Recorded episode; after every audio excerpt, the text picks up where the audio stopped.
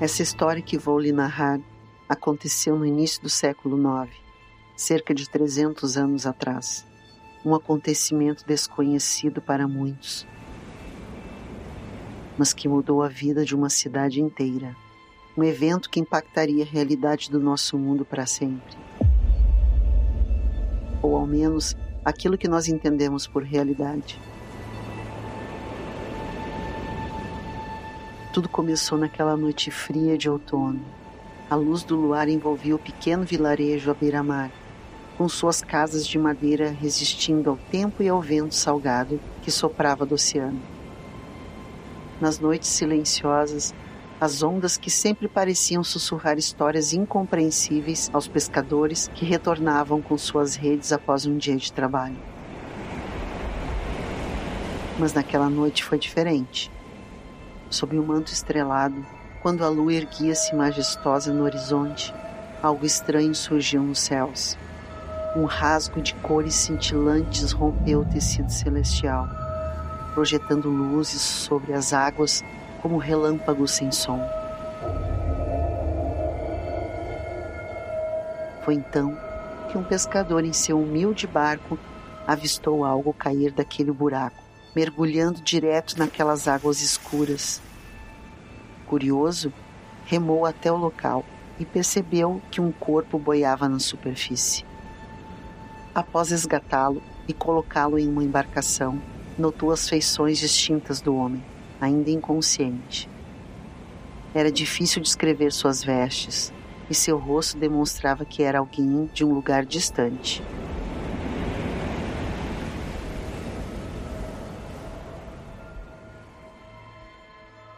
O homem foi então levado até o vilarejo, onde o calor da lareira e os cuidados de uma curandeira poderiam recuperá-lo. E foi ali, dentro daquela pequena casa, próximo às chamas que crepitavam na madeira, que outro evento estranho foi testemunhado. O homem ardia em febre, sussurrando uma língua desconhecida, e no instante em que abriu seus olhos, uma chuva formou-se dentro da casa encharcando a todos e oprimindo o fogo da lareira. Seu olhar vibrante parecia distorcer o espaço ao redor, conforme ele enxergava, transformando o ordinário em algo extraordinário.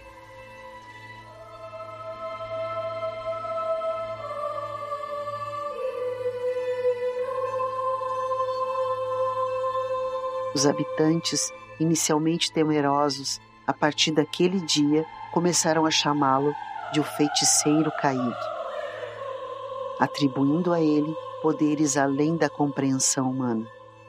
E não demorou muito para o apelido ganhar fama.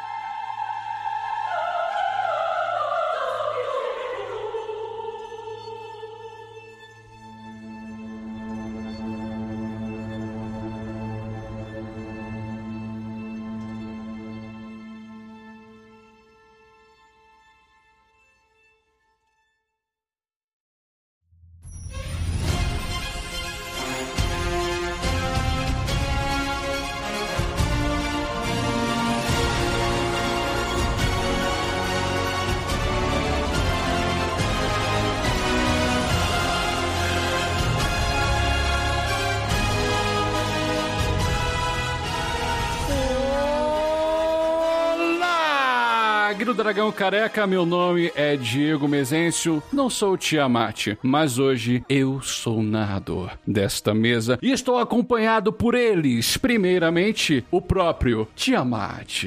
Olá. Porque tu roubou meu. Já comecemos com o terror, né? O cara roubou a voz do Tiamat. Comecemos animado. Já comecemos, comecemos no bem, gramatical comecemos também, bem. né?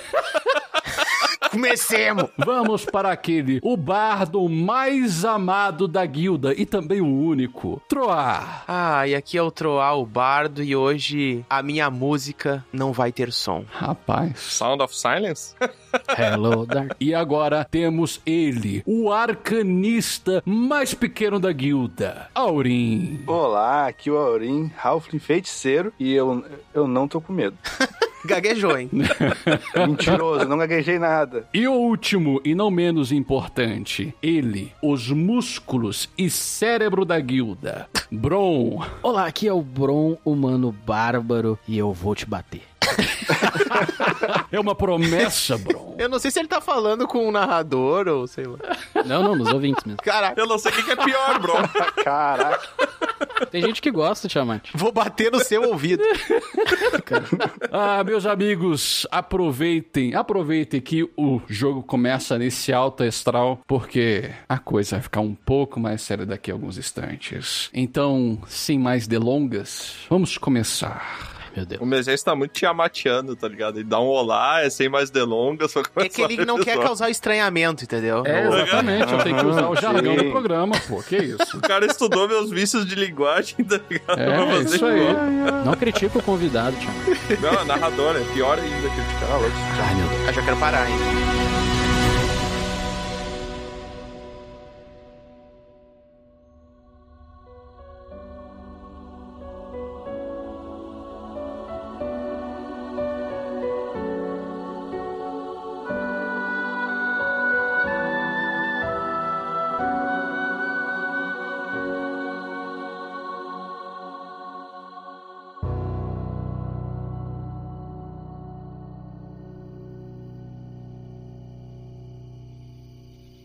É noite.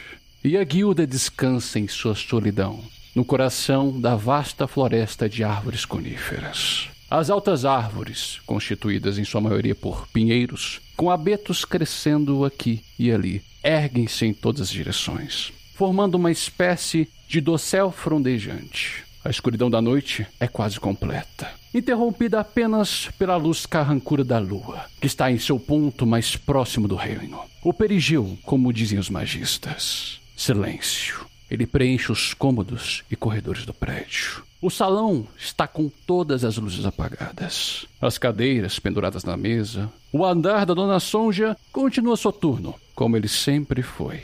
Mas em um dos corredores, o silêncio se quebra com um passos no assoalho. Uma figura. Ela caminha. Suas vestimentas são brancas, cabelos loiros, olhos verdes claros. E ele para a uma porta. E nesse momento, eu quero que todos vocês rolem um D20. Ah, comecei bem. 20. Aurim 4, Tiamat 19, Bron 20, Troá 11. Aurim, por favor, descreva para nós como é o seu quarto. Com vários livros numa estante de um lado da parede, com uma pequena cama perto da janela que tá à noite, né? Sim, Não imagino que esteja aberta a minha janela. Com a cama perto da janela e uma pequena escrivaninha também, logo ao lado. O rastro prateado da luz atravessa o cômodo, atingindo o chão. E como sangue despejado em águas cristalinas, a prata é tomada pelo cetrino, e a figura de olhos verdes e vestes brancas entra sem cerimônia. Parece que seu quarto nem estava trancado. E você desperta só para ver aquela figura caminhar em sua direção. Seus olhos parecem esmeraldas. Um sorriso brota da boca e sussurros crescentes parecem invadir seus pensamentos. Mais um passo. A bochecha parece rasgar com um sorrir. Mais um passo. Os braços se esticam em sua direção. Mais um passo. Você não consegue se mover, não consegue falar, não consegue reagir e o ser dar o seu último passo. A mandíbula se desloca, emitindo um, um rangido estranho. Um... E a boca se estende até o queixo. E lá você só vê escuridão. O seu fim.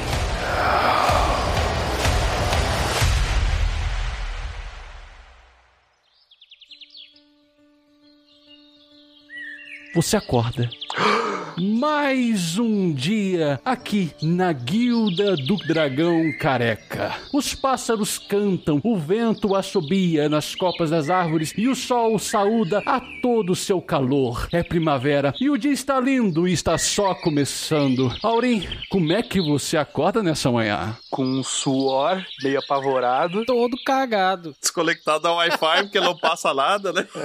mas logo eu relaxo porque era só um sonho, ok? Um leve cheiro de urina nos lençóis. Não, não. Que isso? Aurim pega o papel higiênico.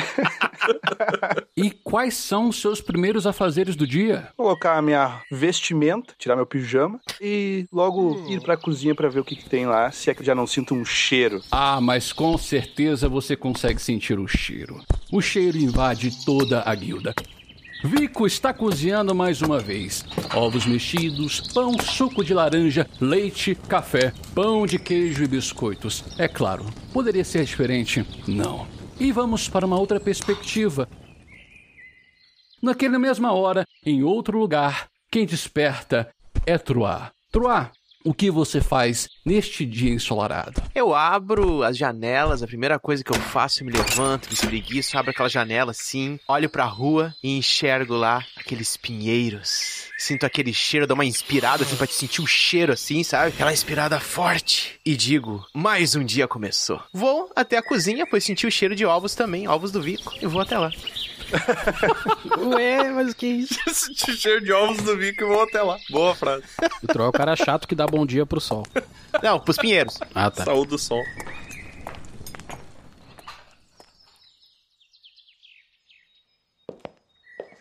São sete horas da manhã e passos podem ser escutados ecoar pelo corredor, enquanto uma voz reconhecível chama por uma outra pessoa. Tiamat, você tá dormindo até agora? Eu já acordei às 5 da manhã, já fiz as minhas coisas e já fiz as minhas tarefas. Agora eu tô aguardando outras coisas. Ah, ainda mais, chegou também os nossos pergaminhos aqui, mas eu vou espalhar pelo mundo aí pra vocês buscarem depois. E você reconhece a voz da Peixotinho Tiamat, tentando te acordar.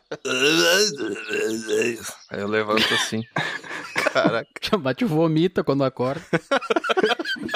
De ressaca. Eu levanto assim. Que horas são? Sete da manhã, tá tarde, Tiamat. Como se atreve a me acordar às sete da madrugada?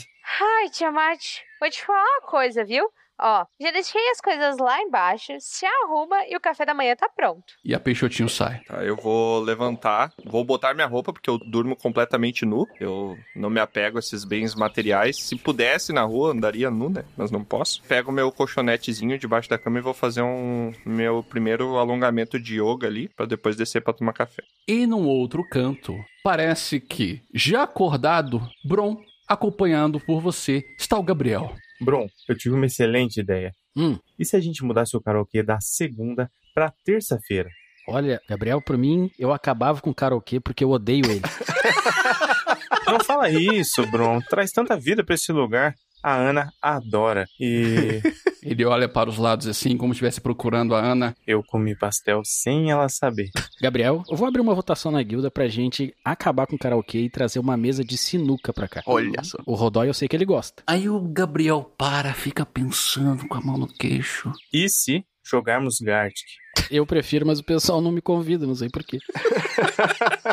O Gabriel fica pensativo. É verdade, é verdade. É que não tem graça, né? O Bron desenha muito melhor, que é assim que eles comunicam por carta também, né? Isso. Não tem graça.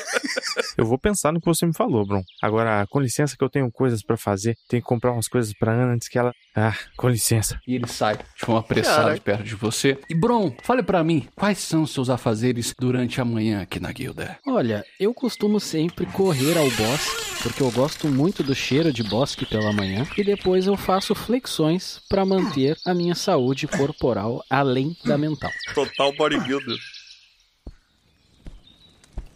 E então, para aquele que ainda está desperto um tanto quanto impactado com o sonho que teve, Aurim, o que você faz? Você escuta os seus amigos conversarem porque a vida voltou novamente para a guilda. O que você faz? Eu encontro o Troar, imagina que eu encontro ele na cozinha. Com certeza. Ok. Bom dia! Bom dia, pequeno Aurinho. Bom dia! Vai tomar no cu. Já tomou café? Ah, já.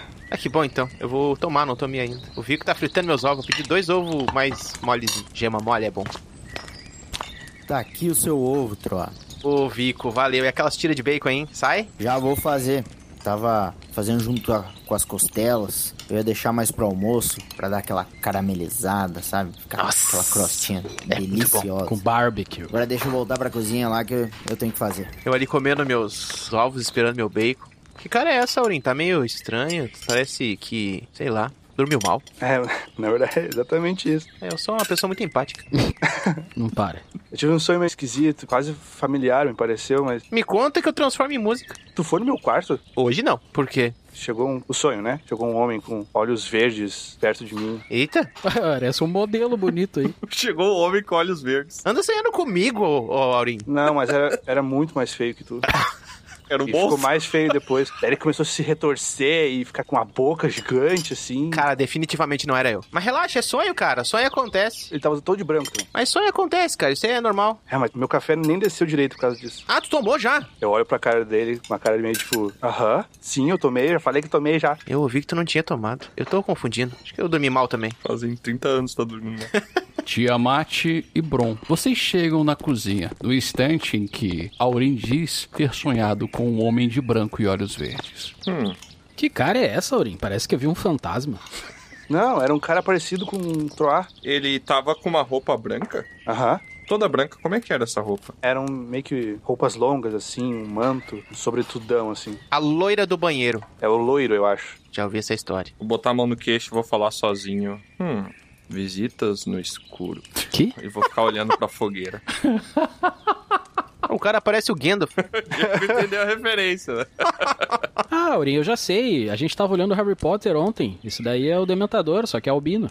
Ah, Lembrando. tinha, é, tinha uma bocona. Não sentiu meio triste, assim, durante É. que eles sugam, né? Sim, eu acordei apavorado. É isso aí, então. Tá explicado. Bron, você por acaso não se lembra de um estranho com vestes brancas aparecendo numa janela de uma taverna? Ah, Tiamat, eu lembro. Mas faz tanto tempo. É, faz tempo. O Aurim era o único que não estava conosco. Eu acho que foi o único que não viu esse estranho. Eu vi, eu acho que uma galinha, pelo que eu me lembro. Peraí, peraí, peraí, peraí, peraí, peraí, peraí. Vocês não estão cogitando que eu vi uma pessoa real. Uma pessoa real foi no meu quarto. Quantas vezes você já viu essa pessoa, esse estranho de branco? Ah, uma vez, eu acho. Só nesse sonho. É, por mais que ela parecesse familiar. Bom dia, gente, bom dia. E na cozinha acaba de entrar um amigo de vocês que vive no porão, Diego, mais conhecido como Mr. Mezencio. E aí, Mesêncio? É. Ô, Mezencio, bom dia, Mezencio. Bom dia! Bom dia. Bom dia, Mr. Mezencio. Olhos fundos, escurecidos, dormiu muito mal, parece. Ele chega, senta assim de solavanco, pá! Ah, Caraca, mas tava com uma tábua dentro das calças. Sentaram. é eu que tô gordo mesmo. Ô, Mesêncio, tá precisando pegar um sol, cara. Eu preciso, né, Troa? Preciso sim. Sim, cara. Pô. Sonho ruim também? Não, eu não dormi. Ah. Se eu tivesse sonhado, seria maravilhoso, mas eu não consigo dormir. A insônia me impede, Aurim. Você- Inclusive, você preparou aquele misturado que eu pedi pra você pra conseguir ah, melhorar a minha insônia? Na verdade, tirar a minha insônia, não melhorar. Eu quero que ela soma de mim. Melhorar, ele nunca mais dorme. Michael Douglas, o nome dele, menino. Um bom veneno mata ou cura? A Aurim tá trabalhando com homeopatia? Não, é magia. Ué, eu pedi pra você, Troa, só que você não me ajuda. O que, cara? Pra te Denúncia. fazer ninar. É isso? Quer que eu É. pegue minha viola e faça dormir? Não, mas se ajudasse, já teria feito, né, querido? Eu não sei fazer isso, cara. Eu só sei fazer acorde. É. Bate com a viola na cabeça dele, Troa, que daí ele dorme. É isso aí, eu sei. O violaço. Vico, parabéns, o café tá maravilhoso. E o Vico lá no fundo, ah, Obrigado. E o bacon, Vico? Demorou esse bacon. hein? Eu quero subir no meu quarto. Caraca, o cara mora numa árvore. É o segundo andar, né? Os quartos. Meu quarto, eu não cheguei a descrever ele, mas ele tem ali um- uma escrivaninha também. E tem uma prateleira com vários pergaminhos enrolados, empilhados um em cima do outro, assim, alguns livros e tal. E eu vou pegar um livrinho que fica na estante mais de baixo, ele fica meio escondido atrás dos outros. E vou descer com esse livro de volta lá na cozinha. Vou abrir esse livro e vou perguntar pro Aurim. O homem que você viu, por acaso, é parecido com esse daqui. Daí eu vou abrir assim o caderninho e daí tem um, meio desenhado, assim, meio. Fiz o melhor que eu pude no desenho ali e desenhei o que eu já tinha visto desse homem, assim, como que ele era. Um rostinho redondo, um sorrisinho. Boneco Um palito. molequinho de palito, né? Branco com um sorriso. Nesse meio tempo que o Tiamat foi trazer as notações dele, o Vico Aqui o seu bacon, Drop. Ah, Vico, muito obrigado, cara. Ah, Vico, eu vou querer também, diz o Bron. Vamos falar de si mesmo em terceira pessoa. Desobrou. Começou a esquizofrenia. O Vico, se- o semblante dele demonstra uma certa estranheza pelo Bron falar em terceira pessoa Tudo bem. ahn, é, eu, eu vou fazer pra você. e ele sai novamente. Não, Ah, relaxa, pega aqui. Ele fez muito pra mim. É muito bacon. Não, tu já encostou aí, eu não quero. Não, eu não encostei, cara. Faz lá. Faz-me. E é nesse momento que a Tiamat chega com as anotações e faz a pergunta para o Aurim. E Aurim, o que você responde? Eu com os olhos levemente esbugalhados assim. Ele desenhou parecido com o que eu vi? É o desenho do Tiamat. E o Tiamat, ele não desenha bem. Não é conhecido por desenhar. Ele desenhou-se um, um homem vestido de branco, olhos verdes, cabelo louro. A descrição bate, apesar de ser um péssimo desenho. Ele só não pintou, né? Por isso tava de branco. Nossa, Então, não ia reconhecer. Estou em volta, só, né? Fica tranquilo. Ah, é, de longe parece. De perto parece estar de longe. Caraca, esse cara voltou. Vocês lembram desse cara, né, pessoal? Antes da gente conhecer o Aurim, que ele apareceu nos momentos mais críticos de aventuras que tivemos. Ah, esse aí é o cara aquele do Quanto Sumiu? Mancuna. Não, não é o Mancuno, esse aí é o criador de mundo, sei lá, o cara que colidiu lá. É o Colisor? Gregory. que tem a ver? Você deu um nome pra ele, troca? Fred, né? Fred. Nelson. Cara, O cara me puxa Gregory do É nada. o cara da tartaruga. Ah, agora sim. Bem, se vocês me dão licença, tô com meu café, eu preciso voltar às minhas anotações. mais uma semana eu consigo tá poção. Ok, ok, estarei esperando, Auren. Nossa, mano, o cara sem dormir, o cara morreu, né? Eu sei, eu sei. Ele falou, mas a gente tem que esperar. Parece que o Diego fala sozinho. Ué. E é todo mundo esquizofrênico, né? Todo mundo falando consigo mesmo, falando em terceira pessoa, já tá pronto já o terror. E o Diego sai do cômodo, deixando vocês com o Vico a sós. Péssimo.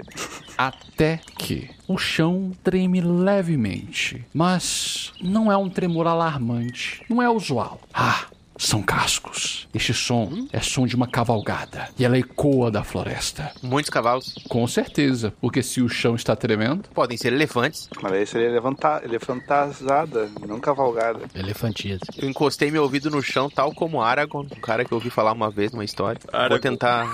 Aragorn. Renato Aragão. Aragorn. e Vou tentar descobrir o que, que é. Orelhinha no chão, assim, ó. Opsite. Cacildes. vamos fazer a primeira rolagem da noite? Olha. Muito bem então, Troá. Você quer identificar quantos cavalos são? Eu quero só tentar. Uma vez eu descobri que dá pra fazer isso. Tudo bem. Então faça pra mim uma jogada de astúcia com modificador menos 3. Ai, sete. Passei. Maravilhoso, hein? Acerto crítico. Cima, cara! Troá, você se debruça, coloca o ouvido no chão e os tremores vêm se aproximando, se aproximando, se aproximando. Eles vão chegar daqui a cinco minutos e você consegue identificar. Parecem ser 12 cavaleiros e eles vêm a toda pompa. Meu ouvido acústico que eu tenho musical me diz que são 12. Mas eles vêm cantando? Não, Então que adianta seu ouvido ser musical? porque os galopes são percussões sobre o chão dessa floresta. Retumbam e daqui a cinco minutos ele desaparece. 12 me parece uma comitiva, será que tá vindo? Cara, eu não sabia que eu tinha ouvido tão bom. Tá, mas o que que é isso? Eles estão vindo aqui, será? Da última vez que apareceram 12 que era pra prender a gente por não ter pago o imposto, né? E esse número 12 é complicado, hein? Vocês sabem, né? Não. Vamos lá pra frente, vamos ver se eles estão vindo pra cá. E eu começo a ir na direção da saída lá na frente da guilda. Eu vou pro segundo andar, eu vou pegar uma funda. Eu vou ficar no sacado do segundo andar com a funda abaixo da guarda, assim, da... pra não ser visível. Eu já boto minha mão na espada ali, nas duas mãos ali, né? Pronto pra puxar e vou em direção à porta. Ela se transformou de novo, Bron? Agora é uma espada? Se tu lê a minha ficha ali, eu te amo. É que alterno. E Troá, o que você faz? Você é o único que não falou que faria nessa situação? Eu vou continuar comendo meu bacon ali bem tranquilo. Pois bem, Aurim, Parte dele ele já fez, né? Ele ouviu. Acho super de boa passarem cavalos pela guilda. Tiamat, de forma apressada, corre até o piso superior e fica de prontidão. Enquanto Aurim e Bron vão pra frente receber quem quer que estivesse chegando. E eles chegam, cavaleiros, Eles surgem da estrada sinuosa, carregando um brasão de meia haste que não é desta província. O símbolo de um homem sentado em um trono de louros. Dentre eles, destaca-se um sujeito vestido com roupas nobres, uma capa elegante, bigode fino, alongado, com barbicha espetada. E à medida que os cavaleiros se aproximam, são doze, eles se desaceleram e finalmente param. Aquele que se destaca desmonta de seu cavalo. Com uma graça e dignidade. E uma outra figura também o faz. Um sujeito grande, armadurado, fechado, e no movimento hábil desce da sua montaria imponente. Os outros dez cavaleiros permanecem montados, observando em silêncio. Bom dia, membros gentis da Guilda Dragão Careca. Chamo-me Sir Isares e venho de muito longe para entregar-lhes o convite do meu estimado senhor, Lord Kazir von Irda, Barão de Crisal. Senhor do Palácio Alvorada, de Horizonte Verdejante. E ele Eu então. interrompo a fala dele, ergo a minha espada apontando pra cara dele, tal qual uma flecha, e falo: Nunca ouvi falar.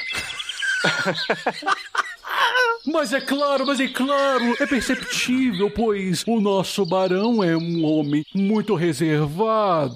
Mas, por favor, não sejamos, hum, como poderia dizer, hostis um com os outros. Afinal, eu venho trazer um convite. Sigo com a espada em punho e dou dois passos pra trás.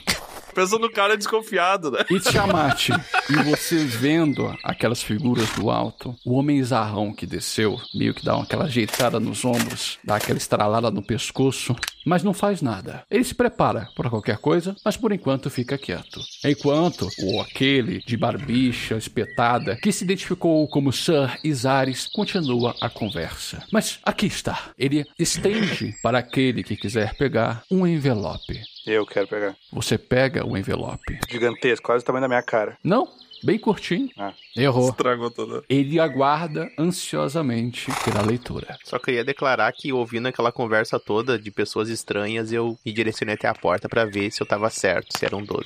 Eram 12. Fico observando. Achei que ele ia fazer uma coisa super.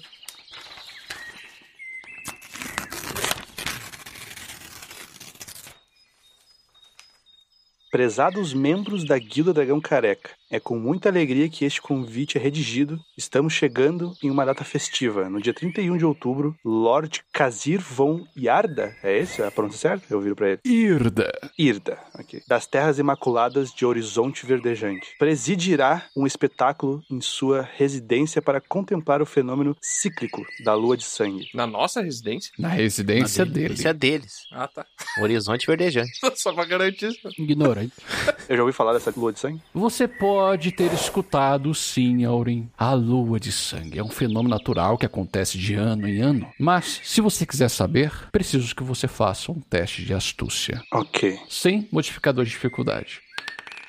12 foi um sucesso. Sucesso. A lua de sangue, Aurim, é um fenômeno astronômico do qual a luz do Sol, quando bate na Terra, provoca do outro lado, na Lua, uma refração dos raios solares, onde passam somente as cores alaranjadas e vermelhadas e dá o tom avermelhado para a Lua. Essa seria a forma científica para poder traduzir este fenômeno. Mas existem outras lendas que explicam que isso está bem nevoento em sua cabeça. Hum, ok. Eu continuo então. Uma mesa está reservada para quatro membros da sua prestigiada guilda. Heróis e aventureiros de todo o reino virão. Será o banquete do ano, com comida e bebida para se empanturrarem. Alguém Estamos disse comida ansiosos. e bebida? O Diego aparece ali na porta. Parece que é um ressorte, Diego. Aí o Diego olha pra cima. Caraca. Aí o Tiamat se revela, assim, com a sua funda ali, e todo mundo olha pra cima. Não, não, mas a funda tá embaixo da guarda, assim, pro pessoal não conseguir ver, sabe? Que eu tô armado. Ó, Ah, presumo que este seja Tiamat. Presume bem. O cara lá de cima da janela. Presume bem. Ah, mas que bom, eu fico muito contente, muito contente. Mas vocês aceitam o convite? Pois eu tenho que retornar para a palavra ao meu amo. Deixa eu entender. É um convite pra gente ir comer e beber de graça. Exato. Nós estamos convidando vários heróis e aventureiros do reino. E qual é o ônus? O ônus? Não existe ônus. E não existe almoço grátis, hein? Me falava meu pai. Eu acho que não. Mas o cara é o Steve Jobs, tá ligado? O Bron ainda com a espada erguida. Tá doendo meu ombro. Meu pai me Dormente o falava braço. que, que não existe almoço grátis, não era ninguém menos que Albert Einstein. O homem faz uma leve reverência, também com o menear das mãos. Olhe, querido, eu imagino que você seja o famoso Bron. Isso. Pois então acredite que este almoço é grátis. E qual a expectativa de convidados pra esse dia, hein? A expectativa de convidados? Nós estamos chamando pelo menos 200 aventureiros. É uma festeirança, então. Com certeza, a cidade de Crisal estará em vento e polpa. Traje específico pra ir? Os trajes que bem desejarem, mas preferencialmente vermelho. É... Pode ir de boné? Um homem faz uma careta de estranheza. Ah, eu desconheço esta vestimenta, mas claro, por que não? Bonner. E de regata? E de chinelo. Aí, Cerizares olha para o homem que está atrás dele. O homem faz um. Não sei do que ele está falando com os ombros. Olha para os demais. Os demais também fazem a mesma coisa. Ela tá falando com os ombros. Comunicação. Pode ou não? Eles encolhem os ombros, como ele fala assim, sei lá. Aí, ah, é, hum, pode ser, não, não há problema algum. Hum, tô achando estranho, porque é muito estranho o jantar de regata. Mas tudo bem. Já que é de graça e o moço falou que não tem problema, eu aceito. E pode ser uma boa oportunidade pra gente trazer mais membros pra guilda, né? Que tá bem escasso. Divulgar, né? O trem tá feio. E este é o propósito. Afinal, nós queremos fazer com aquela palavra em élfico, rapazes. Network. Networking. Isso. um network entre aventureiros Em élfico. para engrandecermos a proteção desta província e da província do Barão. Aumentar o mindset também, né? Ah, eu desconheço este élfico. O meu élfico é um pouco limitado. O que a gente conhece de Horizonte Verdejante? Horizonte Verdejante é uma porção de terra muito extensa. E existir um baronato ali, vocês nunca ouviram falar. Hum, a gente já teve lá ou só ouviu falar? Nunca nem ouviram falar. Ah, mas suponho que seja verde. Isso. E quando você percebe, Troa, perguntando isso, o Diego que estava lá, assim, opa, comida e bebida, não está mais lá. Ah, voltou pro O cara já subterrâneo. foi, né? Já tá dentro da carroça, já vai voltar junto com o pessoal. Mas ele informou apenas quatro, o Diego Mezencio irá junto. Ah, infelizmente, vocês deverão ver entre vocês quais dos quatro membros da guilda será agraciado em vir nessa festança. Os mais velhos. Pô, Eu vou ficar então. Pô, o cara estraga. Não, tô brincando. Então eu posso retornar ao meu amo e falar que vocês vão, sim? Sim. Eu vou. eu só quero ter feito uma coisa quando ele falou que não teria ônus nenhum. Eu tenho como- alguma maneira de perceber alguma mentira na fala dele? Eu vou deixar você escolher, Aurim, entre astúcia ou vigilante, Pra você talvez perceber algum trejeito ou você perceber malícia no que ele fala. Você escolhe. Ok. E o modificador dos dois vai ser menos dois. Astúcia, que é o maior que eu tenho, e vou rolar. Pode de regata, me quebrou.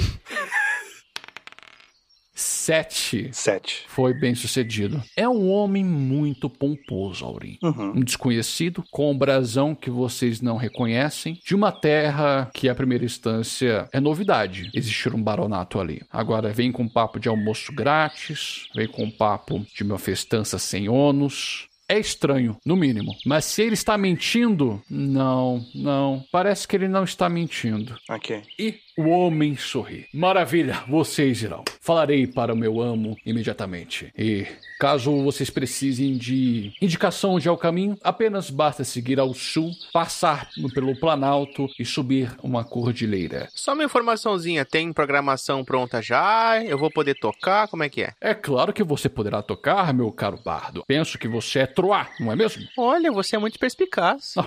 É claro, a história de vocês se espalharam pelo reino.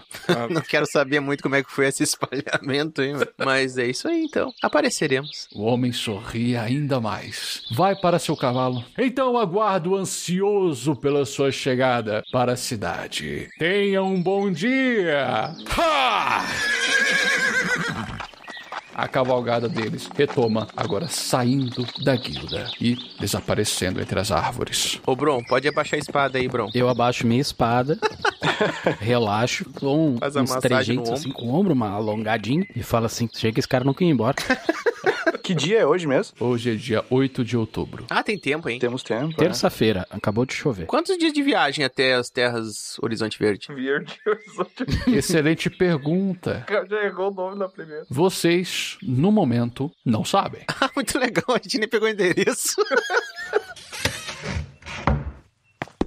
A gente vai de a cavalo, vai a pé, vai de burro, depende. A gente não tem um mapa pô, em algum lugar aqui na guilda? Tem, tem, tem um mapinha. Ah, tá meio desatualizado, hein? Aí, do fundo da guilda, surge novamente o Diego. Ah, eu. Eu acho que eu já vi aquela heráldica em algum lugar. Aí, ele coloca os papéis sobre a mesa, espalha assim o mapa.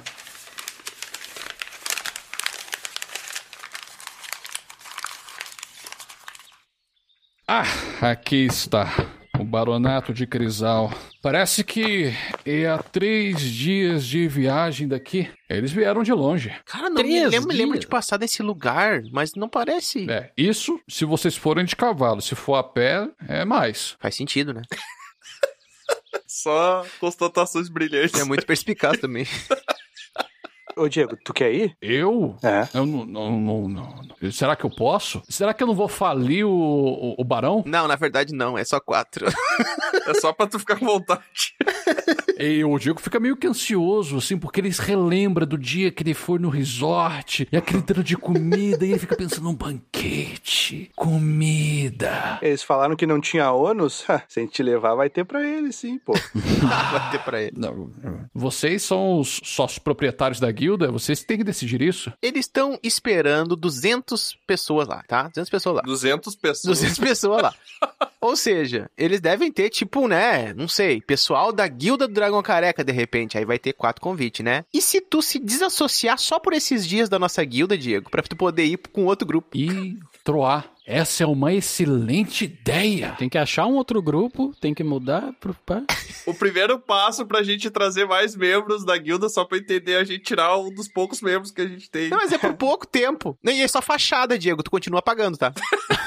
Ah, que beleza, ainda continuo pagando aqui o imposto da guilda, só que eu não vou ser membro e não recebo os benefícios. Não, vai Nossa, receber sim, porque olha só: lugar, comida. É verdade. Se tu não fazer isso, não vai rolar. Inclusive, é mais benefícios do que qualquer outro que tu já recebeu na guilda. Mas ele pode ficar na outra guilda, quando vier é melhor que a nossa. Esse é o problema, né? Onde é que tem outra guilda? Ué, essa que ele vai ficar, né? Ele vai ter que achar outra pra ir lá. Não, não precisa achar uma guilda. Eles estão só pegando aventureiros. Pode ser um aventureiro sem guilda. É, ele é avulso. Mas tem que fazer parte de uma guilda. É tipo um convite especial, pra uma ocasião especial de aventureiros especiais. Ah, mas ele já é uma carta marcada. Não, mas eles não falaram que tinha que fazer parte de uma guilda, essa regra tu inventou agora, bro. O cara viu minha cara. eu- Mas então ele não vai lá, né? Vai chegar um qualquer, senão qualquer um ia lá. É, não, não, não. Mas ah, eu fiquei curioso. Vocês já ouviram falar desse barão, dessa região? Não, me parece muito uma armadilha. Teve aquela vez que o Troá falou que era um barão meteorológico, se lembra? Ah, não, bro, não. Não é isso? Pode ser, né? O que fala do tempo. O Diego para, fica pensando. Venham comigo. Caraca, o olhando no porão. E o Diego vai encaminhando caso alguém vai querer acompanhar ele. Eu vou junto. Eu vou, eu vou junto. Todos vocês acompanham o Diego indo em direção ao porão da guilda. Abre uma portinhola.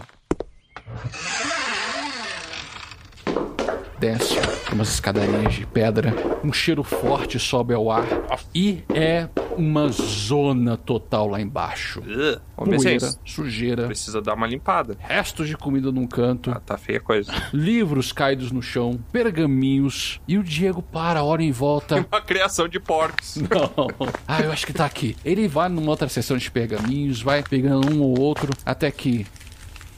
Ah, achei, achei, achei. Aqui. Ele entrega pra quem quiser pegar um pergaminho que tava escrito O Baronato de Irda, o refúgio no horizonte. Hum, Olha que oportuno. Então, de fato, existe esse baronato. É, eu lembro de ter escutado alguma coisa do tipo. Eu vou pegar pra ler o prêmio. Ó, deixa eu ver aqui, ó. Tiamat pega o livro, senta-se em algum lugar, passa a ler apressadamente e faz uma sumarização. Em uma parte abandonada pelo reino, no coração de Horizonte Verdejante, Por que existe... tá lendo assim, Tiamat? Porque é pra dar dramatização, né? Senão não tem graça. né? Ah, entendi. Achei que fosse pergaminho normal. Existe o Baronato de Irda. Esta pequena região era um refúgio escondido entre colinas ondulantes e vastas florestas, onde o verde na natureza era entrelaçado com o arrochedo do vinho e o brilho prateado do minério. Tá, agora eu vou ler normal, tá? Porque eu já cansei. É, Por favor, é, por estranho. favor. Lê de novo que eu não prestei atenção. Parece que tá narrando alguma coisa. O baronato de Irda teve suas origens quando um nobre aventureiro, Sir Darian Irda, recebeu, recebeu, recebeu do grande rei, como recompensa das feitorias, um título daquelas terras abandonadas e amaldiçoadas. Hum. Chegando no local designado, ficou encantado com a beleza da região e decidiu estabelecer sua residência ali. Sardarion, habilidoso em mineração e com desejo de cultivar vinhedos, viu o potencial da terra. Peraí, deixa eu virar a página aqui. Título: O Vinho de Irda. A região possuía um clima temperado e solo fértil, perfeito para o cultivo de uvas. Sir Darian e seus descendentes começaram a plantar vinhas e aprimorar as técnicas de vinificação. Com o passar dos anos, o vinho de Irda ganhou uma reputação impecável, tornando-se conhecido em todo o reino como um dos melhores. Suas vinhas se estendiam pelas colinas, produzindo vinhos brancos e tintos que conquistavam paladares nobres. Deixa eu ver a página. Caramba, esse livro é grande.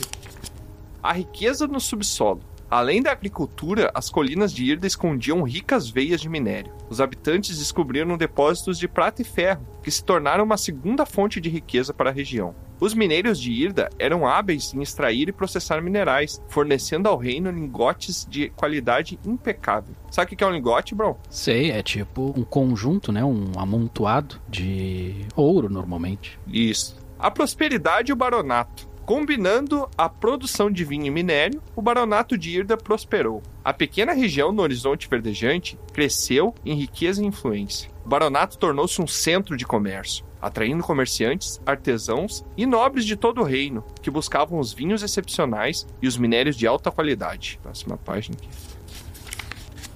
É, tá descrevendo todo o local lá, acho que não vai ter como a gente se perder, né? A harmonia com a natureza. Os habitantes de Irda aprenderam a respeitar e proteger a natureza, mantinham as florestas intocadas e desenvolveram métodos de mineração sustentável. A coexistência pacífica com a natureza era parte integrante da identidade de Irda. E aqui a última página. O legado de Irda. Ao longo dos séculos, o baronato de Irda permaneceu um oásis de prosperidade no horizonte verdejante. Suas vinhas e minas eram símbolos de uma região que conseguia equilibrar a beleza da natureza com a riqueza da terra. Irda deixou um legado de harmonia e sucesso, um testemunho de como uma pequena região poderia florescer ao encontrar sua própria identidade, explorar seus recursos únicos. Sua história era uma lembrança de que, mesmo nas terras mais remotas, a prosperidade podia florescer sob o cuidado diligente daqueles que a amavam. Tiamat, pela toda descrição que o livro falava, este baronato era incrível. Como que este lugar poderia se passar despercebido? Então, na contracapa estaria a edição, e essa edição foi feita no ano 800. Que ano que a gente tá mesmo? 1100, pelo que eu sei. É, isso aí. Isso foi há 300 anos atrás. Então, o que aconteceu para que o baronato de Irda tenha se perdido? Eu gostaria agora que aqueles que não estavam prestando atenção na história que Tiamat, pode ser qualquer um de vocês, façam um teste de vigilante. Os três falam de Eu perdi no meio. É, eu prestei atenção, mas não sei, acho que é o Bron que Não vou deveria. fazer. Eu Vigilante. troar, hein? Vigilante, isso. Modificador zero. Exato. Eu acho que o Tiamat começou a contar a história e o Bron já tava subindo a escadaria. já. Quatro. Gente, só tá. Ô, ô, não, isso aqui tá esquisito. Cara, Só tá tendo sucesso nessa mesa aqui. Ah, mas é porque a gente não tá precisando tanto, meu filho, quando começar. É que eu sou um sucesso, né, ô Nezense? Quando precisar é só derrota, espera, vocês. Bron, enquanto seu amigo estava lendo e recitando, parece que um pergaminho com uma gravura que chamou sua atenção crusca à luz das tochas. Corusca. Corusca, adoro. Corusca. E ele tinha o formato de uma lua vermelha. Aí vem uma informação que Aurim leu da carta. A lua de sangue? O que você faz? O que me chamou a atenção foi um pergaminho com uma lua vermelha. Olha só, aquele pergaminho com uma lua vermelha. Que que é isso? É um tanto estranho. Ah não, isso aqui tá abandonado faz tanto tempo. Quando eu mudei pra cá já tava esse negócio aí. Eu nunca cheguei nem a ler. Deixa eu adivinhar, tá abandonado há 300 anos. Ah, eu não sei quanto tempo tem a guilda. Tá todo empoeirado. posso ver, Diego? Ah, por favor, a guilda é de vocês. Me alcança ali alguém, por favor. Toma aqui. né? Pega aqui, Aurim. Que desafio foi Pesado. esse pra pegar uma folha de papel? O Bron levantou o braço lá em cima pra ele ter que alcançar. É aquele maromba que ele faz toda oportunidade pra mostrar o, bri- o bíceps, sabe? Ele levanta lá em cima e dobra o braço assim, O mano. bríceps. Ele levanta dobrando braços assim? Olha como eu troco uma lâmpada aqui, ó. Querem que eu leia? Sim, tu tá com ele na mão? Deixa eu troar ler, porque o troar não leu nada. É, pois é. Por que tu pediu ele, Aurim, se tu não quer ler? Não, eu só é Pô, porque. ele é pesado, eu te alcancei aqui, coisa chata. Ah, desculpa. Tá, desculpa. Toma aqui, Troa. Tá meio nervoso, Aurim. Calma, cara. É. Cala a boca tu também, troca.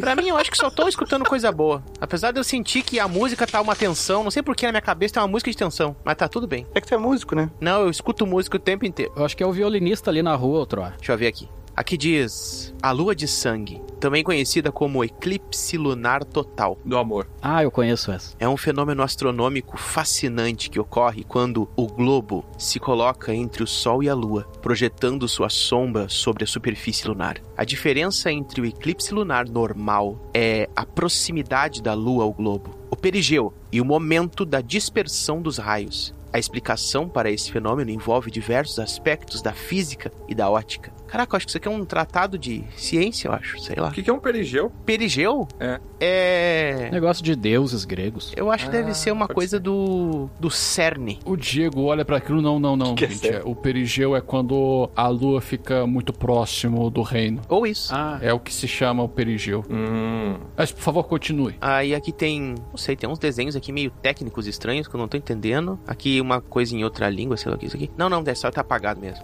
Aí aqui outra parte diz, ó, em algumas lendas e folclores regionais, a lua de sangue é considerada um presságio sinistro e um fenômeno místico que despertava temores profundos. Uma dessas lendas conta que a lua de sangue surgiu como resultado de um pacto obscuro entre um monarca e uma entidade. Ah, eu já parei por aqui, hein? Eu acho que não vamos nesse lugar. Me parece um negócio meio de terror. Eu, não Eu gosto tô muito. achando é, estranho. eu tenho medo, mas. A gente falou que ia, né, Troa? Então compromisso tem que ser cumprido. É. A gente honra, né? Se falhar, deve ter multa, né? Eu acho que vai ter bolo, né? É, Vai tem ter isso? bolo. Bolo Carmim, Red Velvet. Ah, eu gosto. Seus nomes foram perdidos no tempo, assim como os motivos para o pacto e sua feitoria.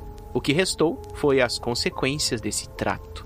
O populacho e até alguns acadêmicos atribuem alguns acontecimentos inexplicáveis à lua de sangue, como a chuva de meteoros que sucedeu à aparição de seres ínferos, o surgimento de criaturas colossais, antes adormecidas no fundo do mar e o distúrbio do espaço e tempo.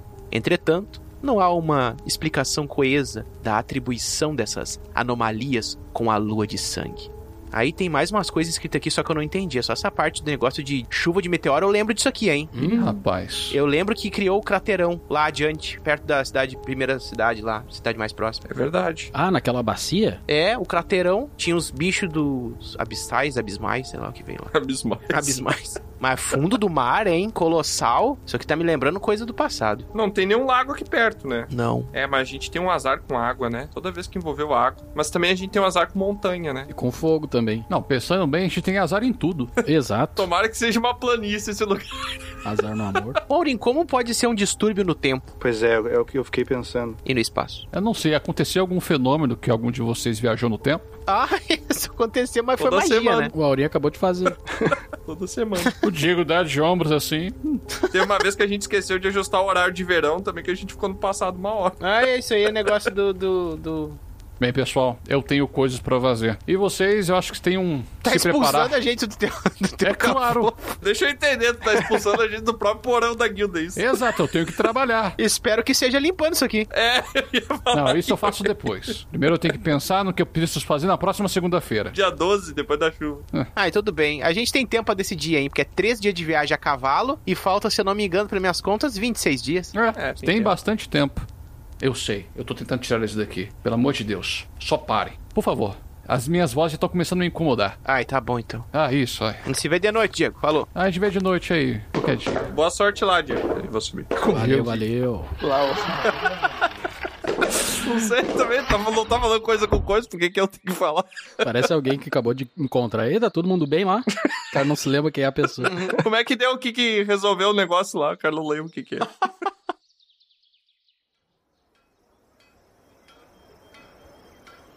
E agora, meus amigos, eu gostaria de saber de vocês, como é que vocês se preparam nos dias seguintes para ir a este banquete? Eu vou comprar um novo amolador pra afiar bem afiado a minha espada, porque eu tô com mau pressentimento. Vou comprar roupas novas também, uma tanga verde, que é verdejante, né? Tem que combinar. Não, ele disse que tem que ser traje vermelho, cara. É, ele pediu vermelho. Não, Ah, eu boto a minha tanga verde por baixo e um- uma calça esfarrapada vermelha. Vai parecer um cara do Natal. Caraca, o Bárbaro vai usar uma calça. Eu não vou ir mal vestido, né? Eu tenho classe. Claro. Gosto de Bárbaro. Vou comprar uma veste, aquela. Como é que é o nome? É Tipo um macacão, só que sem a parte de baixo. Kimono. Não, como se fosse um cinto de um carro que eu visto. Caraca, não, peraí, peraí. Eu vou comprar tipo um macacão sem a parte de baixo. O Troá falou kimono. Qual é a associação? Isso aí. Tem a ver, né, cara? Ué, eu vi um kimono assim uma vez. Eu vou comprar tipo um colete de ferro vermelho. Hum, muito bom. Tal qual uma safira vinculada àquele colete. Boa sorte aí pra desenhar. e basicamente é isso. Comprarei botas novas. Excelente. Bron, você comprou e pediu a confecção de uma nova armadura para você. Na sua ficha, você tinha apenas um gibão de peles bastante simples, mas pela sua descrição, você conseguiu como se fosse uma armadura escamada. Então, agora a sua armadura, que antes defendia você com um D6 de dano, vai defender de um D10 de dano. Olha aí! Parece bom, hein? Me dei bem.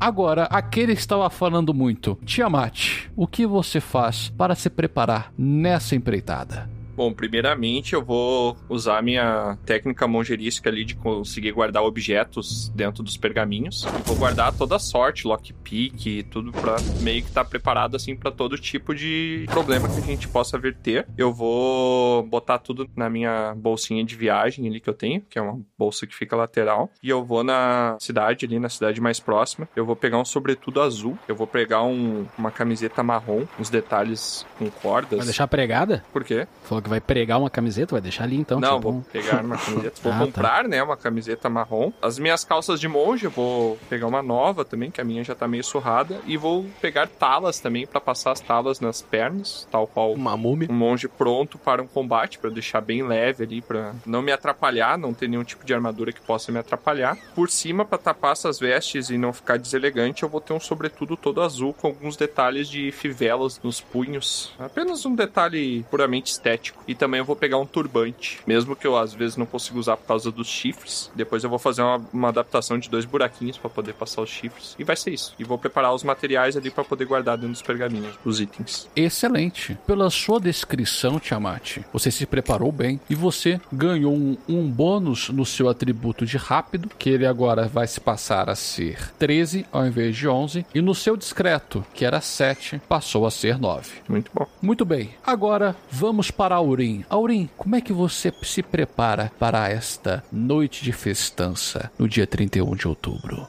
Primeiramente, já que o Diego me cobrou, eu vou agilizar o- a poção que ele me pediu, o, o misturado, né? Não lembro o nome que ele falou, mas. E eu vou sair na floresta perto da guilda procurando essa, se eu não me engano, é um animal que lança um pó com um sonífero. Ainda bem que não é o pó que deixa acordado. né? Na verdade, é um- uma criatura chamada Miconid. que Miconite. seria uma pequena criatura que solta esporos e que ela seria realmente um fungo ambulante. Uhum. Enquanto eu tô indo pela floresta, eu quero procurar algumas pupas Putas? pra eu poder.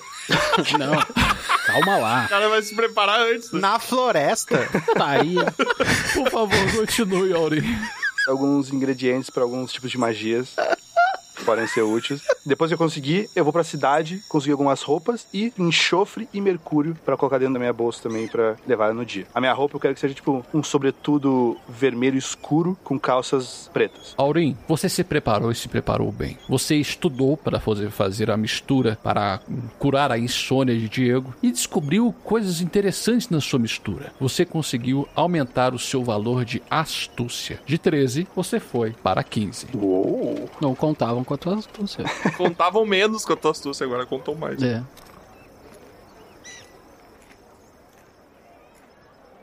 E por último, e não menos importante, como o nosso bardo se prepara para uma noite de festança. Olha, eu como eu tenho umas economias, que eu andei economizando um dinheirinho aí, eu vou pra cidade mais próxima ali e faço umas compras. O sujeito aquele parecia bastante pomposo, e eu achei legal essa coisa de pomposo, e um bardo pode ser muito pomposo, então comprei uma roupa com pompons pompons pendurados assim por ela, vermelha com uma capa vermelha, muito bonito, toda colchoada assim pra chamar atenção mesmo, sabe? Um chapéu muito volumoso vermelho também, com um penacho vermelho, calças bufantes com botas também muito ornamentadas com dourado e vermelho, muito pomposo e elegante, um bardo que demonstra uma certa imponência, eu diria. Vou te desenhar bem ridículo na cara.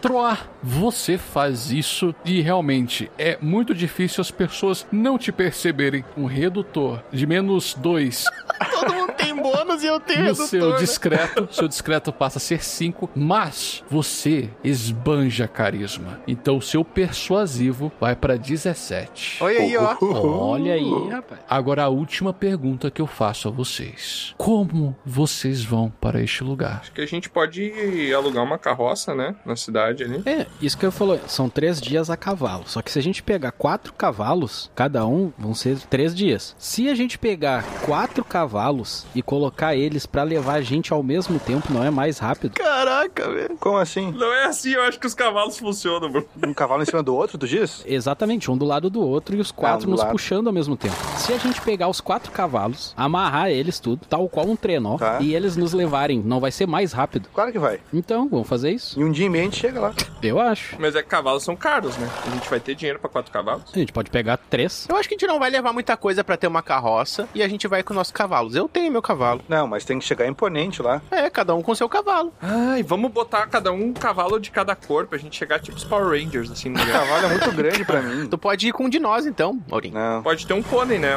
Um pônei bem saltitante. Eu vou chamar a Peixotinho, que é a nossa tesoureira, pra perguntar se a gente tem dinheiro pra uma carroça com quatro cavalos. Caraca, uma carroça com quatro cavalos. Ô Peixotinho, vem cá. Você que é a nossa tesoureira. Ai, tia Mate, vou te falar um negócio. É tudo eu nessa guilda, vocês querem tudo? Ó, eu ainda tenho que fazer o orçamento que vocês gastaram com essas coisas aqui, que a gente nem colocou no caderno ainda. E a gente já tá no vermelho, tá devendo, mas sei lá, a gente faz um empréstimo, arranja alguma coisa. Então, vocês conseguem, no fim das contas, fazendo um esquema aqui e ali, juntar um dinheirinho, pagar uma parte do empréstimo pra poder. Não é uma carroça, são cavalos mesmo, né? Sim. São. Troar já tinha o cavalo dele, pelo que ele bem falou. Ah, eu tinha meu cavalo. Então pagou somente o cavalo pro Tiamat e para o Bron. E o pônei do Aurim. O Aurim vai junto no meu colo. É tipo andar na garupa da bicicleta. Pode colocar uma. Sabe aqueles cestos que ficam um de cada lado do cavalo assim, o Ori vai dentro de um. Beleza. Não. Pera, é a sexta que fica do lado, aí vai o Aurim do lado e o Bron do outro. E aí ninguém pelo outro cavalo. Do outro vai os apetrechos do bronze, O coisa. é cavalo vai pra onde ele quiser. Vai equilibrar. Então, vocês terminam os preparativos.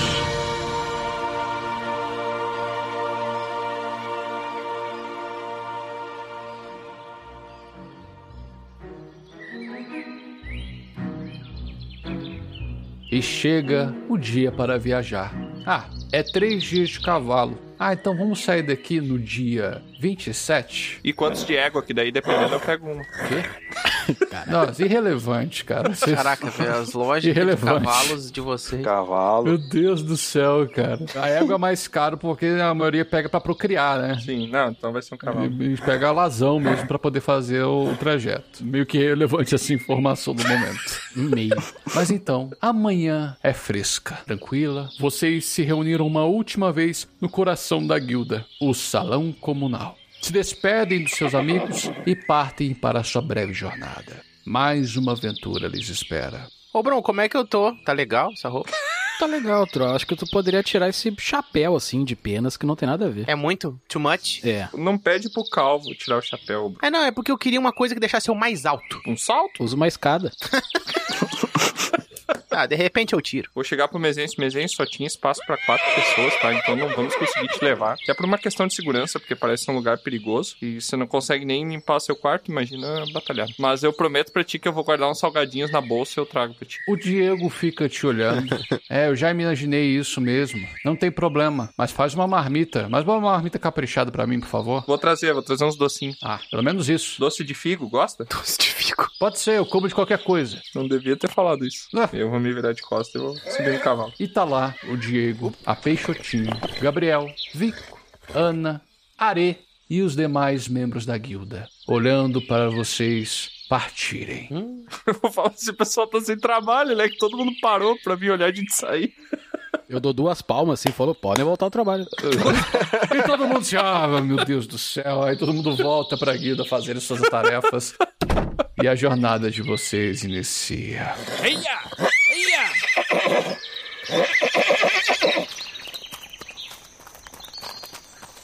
Com um cheiro pungente de pinheiros, eles o envolvem. Assim como o som suave do vento através dos galhos altos. Inicialmente, seguiram trilhas sinuosas que serpenteavam entre as árvores frondosas. Seguiram até chegar à Estrada dos Antigos. Foram para o sul e, nesse meio tempo, o sol faz seu trajeto no céu.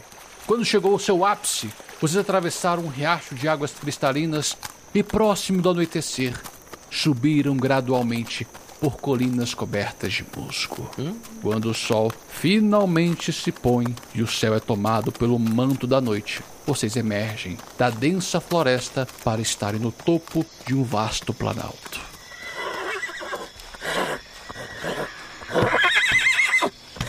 É sua primeira vez acampando nesta jornada. Como vocês fazem isso? Olha, pessoal, como eu sou um índio, eu tenho muita experiência em acampamento.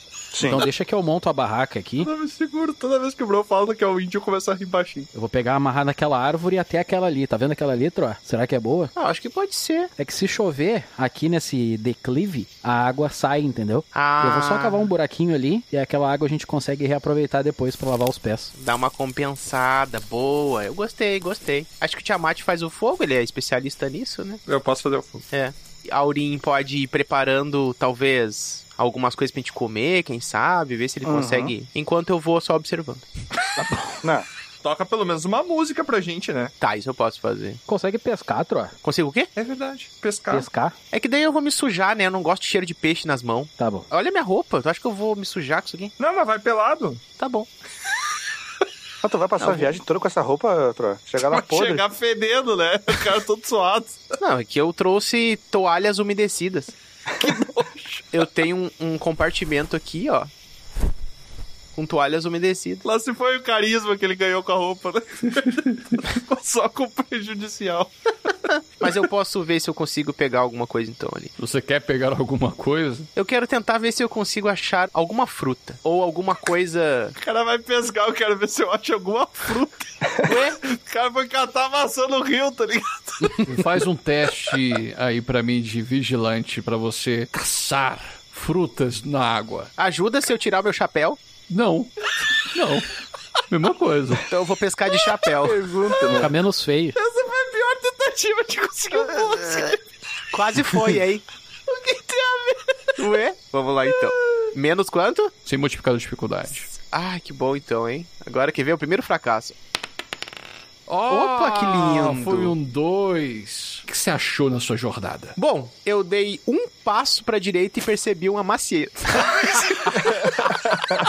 Eu disse, pessoal, não vou ter trabalho nenhum, olha aqui, ó. A gente parou embaixo de uma macieira, veja bem.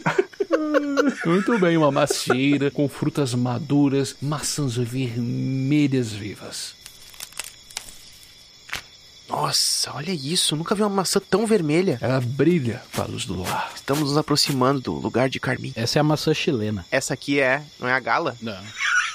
Gala. A gala não é tão vermelha. Argentina. Imagino que vai ter massa de gala lá no evento. A Argentina é doce, hein? Muito bem. Eu vou fazer umas maçãzinhas ali com um pouquinho de açúcar, porque eu trouxe um pacotinho com açúcar. Eu tenho um problema de glicose. Ah, Baixa a glicose, eu tenho que tomar um açucrinho. Aí eu botar ali e fazer uma calda. Fica tem pressão baixa, né? Perfeito. Então, vocês fazem o seu acampamento, vocês comem, vocês bebem, vocês se higienizam e vão descansar o merecido descanso de uma jornada.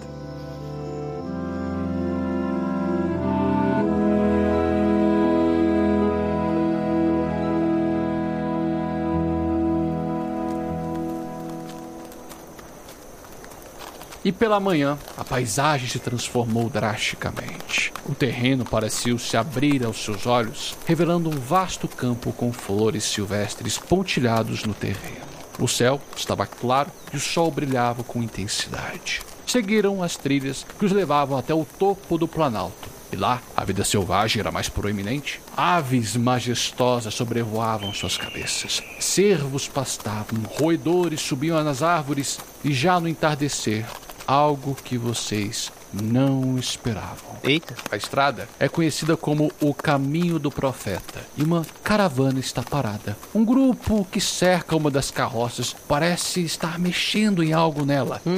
Vocês conseguem identificar, mesmo pela distância, que se trata de uma família. Mas parecem ladrões? Não. Estão indo pelo mesmo caminho? Sim, então no caminho que vocês estão passando. Sim. Eu tô achando estranho que até agora a gente não achou nada de vida selvagem representando algum perigo. Essas trilhas geralmente podem ter armadilhas de goblins, orcs, criaturas que estão procurando oportunidades ali pra pegar alguma coisa de alguém. Ainda bem que não tem, né? Ainda bem que é só essa família que a gente não conhece aqui, esquisito. O Bron é um bom batedor. Fez um caminho maravilhoso. Bate neles, mano.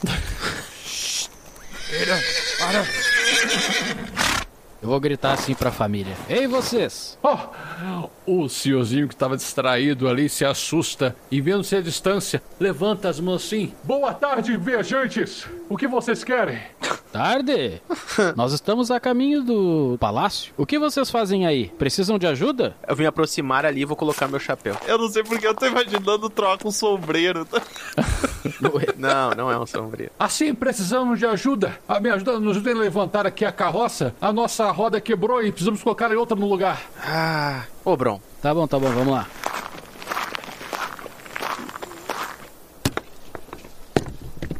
Vem aqui, me ajudem. Eu já tô com a mão na carroça. Eu tô indo, tô indo. Aí vocês viram um, um rapaz jovial, um outro mais velho, ajudarem você a levantar enquanto a carroça, enquanto eles tiram a roda de madeira quebrada, passam debaixo da carroça, tiram uma outra e colocam ela e com o martelo. Eu vou ficar mais atrás e vou ficar na reclusa porque eu quero ver o que, que vai acontecer. Eu sei que o Bron tem força pra trocar a roda sozinho, não precisa de ajuda. É só pra garantir que se Me ajuda aqui, Tiamat, me ajuda aqui, tá pesado? Tem que erguer a carroça toda que tá tombada. A ajuda dos rapazes ali já foi o suficiente. Não deu nem tempo do Tiamat sair do cavalo para poder fazer alguma ajuda. Já colocaram a roda e a caravana já estava pronta para partir. E o senhorzinho que eh, chamou vocês, ah, muito obrigado, muito obrigado. Não é qualquer um que para para ajudar um bando de estranhos. De nada, de nada. Eu sou um rapaz bom. É claro. Cobra muito barato, inclusive. Mas, lá, caso vocês não, não, não se importem, para onde estão indo? Nós estamos indo numa festa que vai ter de um, um certo barão aí que eu tô meio desconfiado. Hum, Mas vamos mesmo assim. Já que é assim, eh, nós podemos então viajar juntos. Afinal, só tem essa estrada até nós nos separarmos na primeira encruzilhada. O que vocês me dizem? Mas quem são vocês e pra onde vocês estão indo? Ah, ah, claro. Apresentações, apresentações. Meu nome é Imir. Eu sou o patriarca desta caravana. Este aqui é o meu filho, Kalir, Salir, Balir. E ele volta pro outro lado, o mais novo, Dalir. A minha esposa. Eles são anões? Não, Automaticamente são anões. eles não são anões, eles são humanos, com a tez levemente amarronzada, grande parte cabelos escuros, alguns possuem olhos claros, outros já um castanho mais profundo. Isso ele apresentou os homens da caravana. As mulheres, a filha, a esposa presume que seria a filha deste homem, não falou o nome delas. Esta aqui é a minha esposa, Isminirda.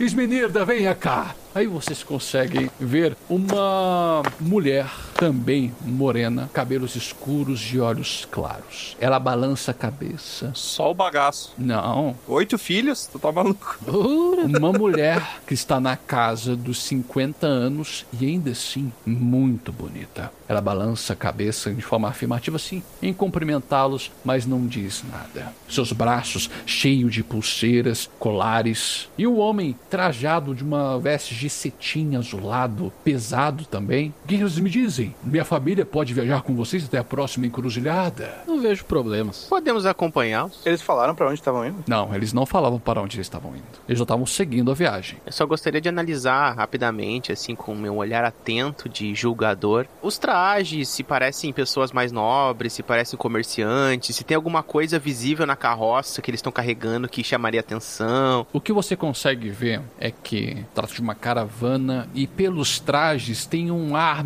mediterrâneo neles. Ah, sim, Se eles são ricos ou não, parece que estão no meio termo. sim. Eu quero abrir o mapa ainda em cima do cavalo e ver onde é que fica a próxima encruzilhada, quanto tempo de viagem. Se vai sendo só no dia seguinte. Olha, vocês agora, quando encontraram eles, já estavam bem próximo do anoitecer, lá por volta das 5 horas da tarde. E você vê que a próxima encruzilhada seria no próximo dia de viagem. Uhum. Eu teria que passar a noite com eles? Pelo visto, sim. Sim.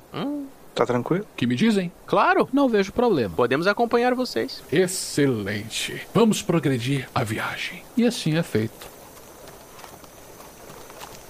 O homem com seus filhos se montou novamente nas carroças e fazem a trilha à frente de vocês e vocês seguem logo atrás. Eu vou cavalgando assim do lado mais ou menos próximo da carroça, onde aparece um. Não sei se a carroça é, é coberta. Existem partes cobertas da carroça. Eu conseguiria chegar próximo de uma das crianças e não tão próximo do pai. Claro, Eu vou chegar próximo de um deles, assim, cavalgando, olhar sorridente, assim, tentar dar uma. fazer uma graça ali pra ele. Oi, seu moço. Olá, pequeno. Você gosta de música? Eu gosto de música. Ah, que legal. Olha só, eu consigo cavalgar sem as mãos ao mesmo tempo que eu toco. O cavalo se arranca pro meio do milharal, tá ligado? E vai o Troy embora. Vou fazer só uns acordes pra você ouvir. Vou ali fazer um, um agrado e vou olhar pra ele. O que, que seu pai trabalha? Meu papai é mercador. Ah, e vocês estão vindo de qual cidade? Nós estamos vindo lá do extremo oeste, da Ah. cidade das dunas. Um deserto. Aham. Sabe que imaginei que pudesse ser um deserto próximo ao mar? Não, eu nunca vi um bar de perto. É a primeira vez que eu vou ver. Ah. Que legal. O mar é incrível. É mesmo? Sim, Me conte sobre o mar. Vou contar um pouco sobre o mar. Eu faço ali umas canções ali falando alguma coisa sobre o mar. é Maremoto.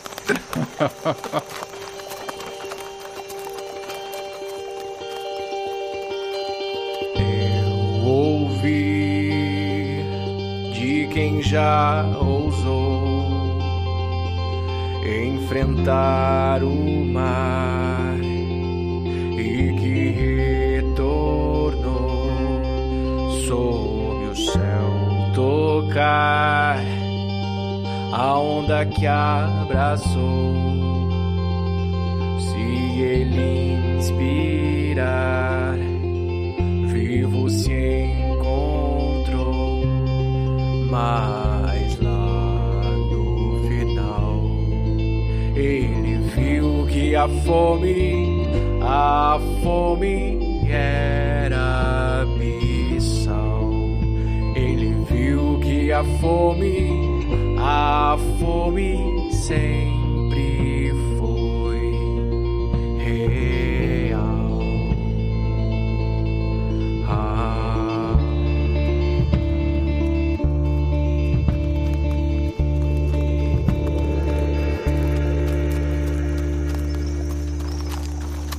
A viagem então prossegue. O garoto fica encantado com a sua canção e você não chama a atenção somente dele, pois todos da caravana passam a escutar. E a viagem parece seguir ainda mais rápido. Então a noite chega e novamente vocês precisam acampar. Agora, com uma pequena caravana, circunda uma fogueira e todos passam a se organizar. É uma família que está, parece, ser acostumada com a viagem. Tudo muito rápido. Já monta a fogueira, já monta as barracas, montam até utensílios para cozinhar, comer. Eles têm carne? Eles têm carne. Não, no caso eles carregam com eles carne, tipo. Eles são de carne e osso, são fantasmas. Sim, eles carregam carne com eles, assim, que vocês veem isso num barril salgado. Nossa.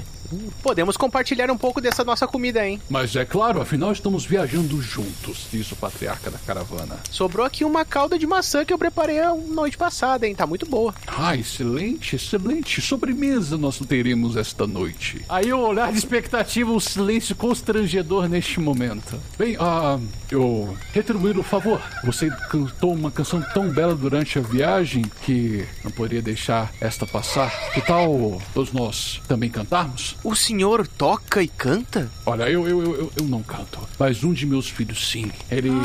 Algum tema que gostariam? Gostaria que cantasse coisas de suas terras? Aí, quando você fala algo do tipo, um dos filhos do senhor fala assim: Olha, tá tudo muito legal, mas eu não pude deixar uma coisa escapar. Aí o, o patriarca: Meu filho, não sejas assim. Não, não, não, só, só, só uma curiosidade. Vai. Vocês dissem que iriam um, um baronato próximo daqui. Sim. Posso saber qual? Fica nas terras de Horizontes Verdejante. Você já ouviu falar do baronato de Irda? O Baronato de Irda. E quando você fala o Baronato de Irda, a família se entreolha. Não, sim, sim, gente já, já, já ouvimos falar do Baronato. Por que, que vocês vão pra aquele lugar? Recebemos um convite. Nos prometeram comida e bebida grátis. Parece uma armadilha, eu sei. Mas o rapaz falou que não, então eu confio nele. Era um sujeito pomposo, parecia de boas intenções. Isso. Como todos os pomposos. Ou era apenas um ingênuo. Porque a pergunta pareceu meio suspeita. Eles começam a se entreolhar naquela postura receptiva do patriarca e seus filhos muda um pouco.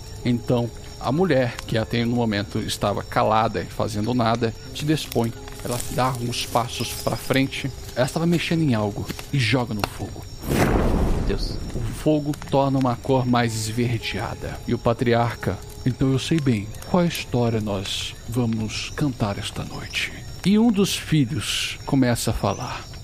Em terras distantes, onde sombras se escondem, havia um homem estranho, sim.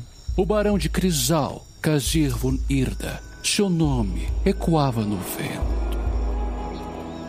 O feiticeiro poderoso com segredos envoltos em gelo e carmesim. O Lorde Kazir, Senhor das Trevas e Luz, com seu manto e mistério, sua magia seduz. Um guardião feiticeiro, sua lenda persiste. Na cidade Crisal, onde a história subsiste. Noites profundas ele caminhava sozinho entre sombras e luas onde o medo se aninha. Magia fluía das mãos como um rio de encanto defendia Grisal. Ó Lorde Kazir, Senhor das Trevas e Luz, com seu manto mistério, sua magia seduz. Um guardião feiticeiro, sua lenda persiste. Na cidade Crisal, onde a história subsiste. Diziam que ele tinha um acordo com as estrelas, um pacto com as sombras, segredos nas entranhas. Imortal ou não, ninguém podia afirmar. Mas seu amor por Crisal era inegável a brilhar.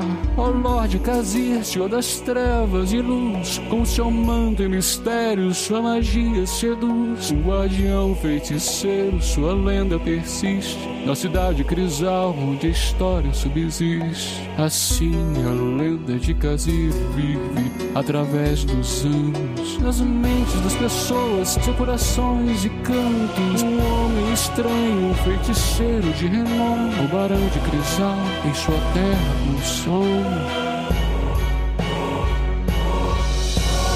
Ó Lorde Cassi, Senhor das trevas e luz, com seu manto de mistério e magia seduz. O guardião feiticeiro, sua lenda persiste. Na cidade Crisal, onde a história subsiste. Na cidade de cristal, onde a história subsiste. E então silêncio. Da fogueira esverdeada, as imagens parecem dançar com a música, mostrando um homem apaixonar-se por alguém. Ele pede algo para as estrelas, não sabe-se o que. é. Então as chamas verdeadas se esvanecem, voltando a ser novamente ao seu tom alaranjado. Que bela história, garoto. Senhor das Trevas? Sabe que essa história me lembrou uma das histórias do Sr. Val, conhece? Senhor Val? Walt Disney. Não, não conheci, não. Isso aí.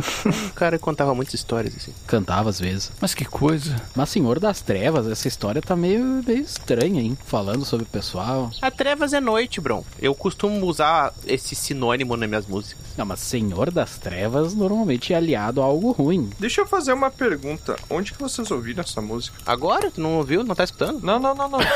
Pergunta à família. Essa música vem dos antigos cidadãos de Crisal.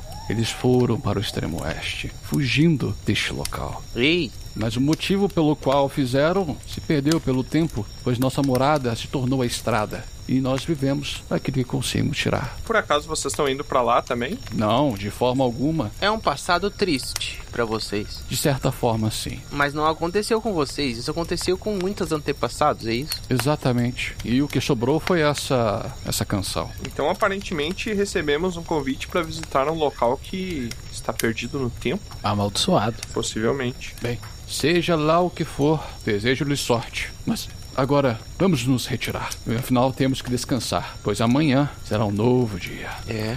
E a família vai se retirando, indo repousar.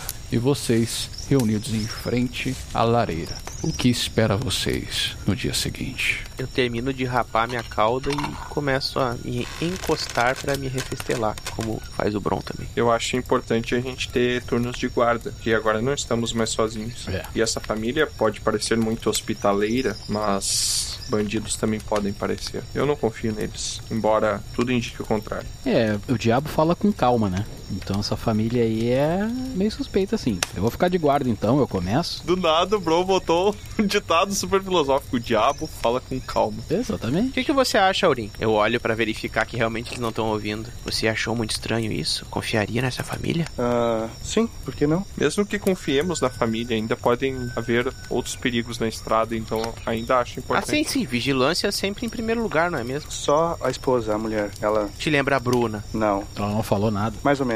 É no mínimo esquisito ela jogar algo no fogo e ele ficar verde. É enxofre. É, eu sei. Como é que tu sabe disso? Tava num livro de química que eu vi uma vez. Hum. Tu é suspeito também, então, agora. Acaba suspeitado de- Eu não confio muito no Troá, hein?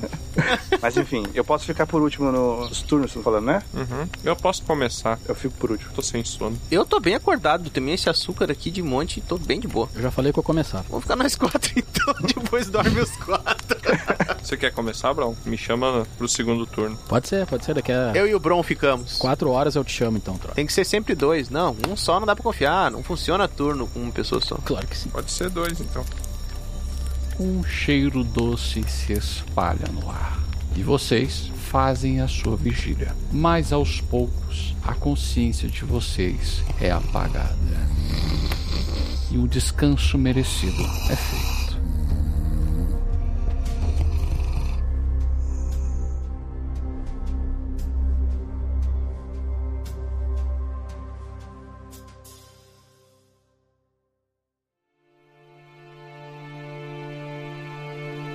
Amanhece.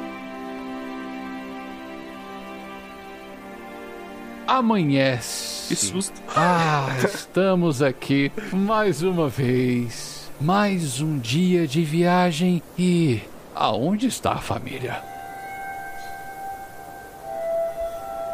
Meu Deus. A caravana não está mais em volta de vocês, mas seus cavalos estão ali, seus pertences estão ali, mas aquela família era como se ela nem estivesse viajando com vocês. Os seus rastros também não estão ali. Não tem nem rastro da carroça. Não. Como se a gente nunca tivesse andado com aquela família. Exatamente. Foi como se vocês acordassem e tivessem feito o primeiro descanso. Eu quero ver se eu, se eu sinto o gosto da carne que eu comi na última noite. Se você não escovou os dentes e deixou aquela carne reservada atrás do dente, então sim. Então comemos o que eles trouxeram. Eu tô achando que essa família foi um aviso pra gente. Me parece que esse baronato fez algum acordo demoníaco. Talvez essa família tenha sido uma das vítimas do povo, os espíritos inquietos que ficam na beira da estrada pra tentar alertar de uma forma ou outra os viajantes. É meio quase que conta a música do cara, né? Exato.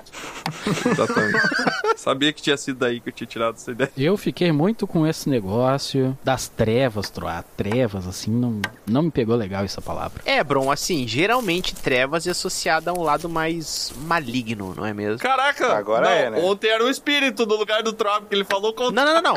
Geralmente é. Outro ele apazigou o troço. Só que eu disse que também é usado como sinônimo pra noite. Eu também uso nas minhas rações, mas geralmente. Eu não, não fiquei legal com isso, Troy. Sim. O Aurim não gostou do fogo verde. Eu não gostei do feiticeiro da música também. É.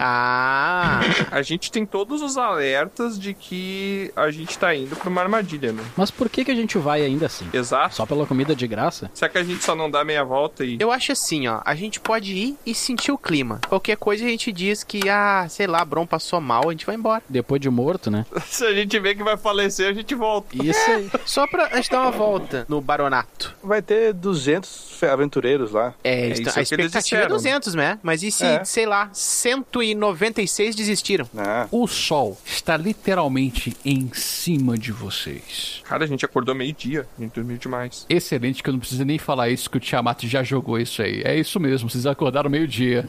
Tomei um torrão, botei meu chapéu. O sombreiro do tro... Tá, precisamos decidir, gente. Quais são os prós de ir ainda nessa jornada, de continuarmos seguindo viagem pra esse lugar? É que comida de graça, comida e bebida grátis é sempre um motivo muito forte. Eu confesso que eu estava carente de grandes histórias para narrar em minhas futuras músicas. Se tem uma coisa que me atrai como um bardo produtivo que sou, é me aventurar em histórias curiosas. E sobreviver a elas, no caso, né? Parece que tá lendo isso, Troy. Tu fala como se estivesse lendo. Eu sempre declamo. Essa é a minha voz de bardo. Entende? E você, Aurinho, o que acha? Eu voto por voltarmos. eu volto pra gente continuar. Por quê, Aurinho? O que que leva a gente a crer que é uma armadilha? Tudo! O que aconteceu até agora, exatamente tudo. Tá muito estranho, Aurinha. Esse que é o detalhe. Um grupo de pessoas que sumiu e nem deram tchau pra gente. Quando fazem uma música sobre o lugar, uma música falando mal, é porque o lugar é muito ruim. Mas e se for só um- uma mentira que muitas pessoas contaram e virou. Não virou verdade, mas todo mundo acredita agora. E se for um- só um feiticeiro só querendo amizade? Um barão? Hum, para afastar os medrosos. Ah, mas é muito pouco provável. E se tiver algum tipo de prêmio lá quando a gente chegar lá? Porque esse é o teste. Vai que esse é o teste. Tu diz tipo um baú do tesouro. Tudo indica que a gente não tem que ir. E a gente vai mesmo assim, a gente ganha alguma coisa quando chegar lá. Mas você acabou de inventar uma nova narrativa pra reforçar a sua.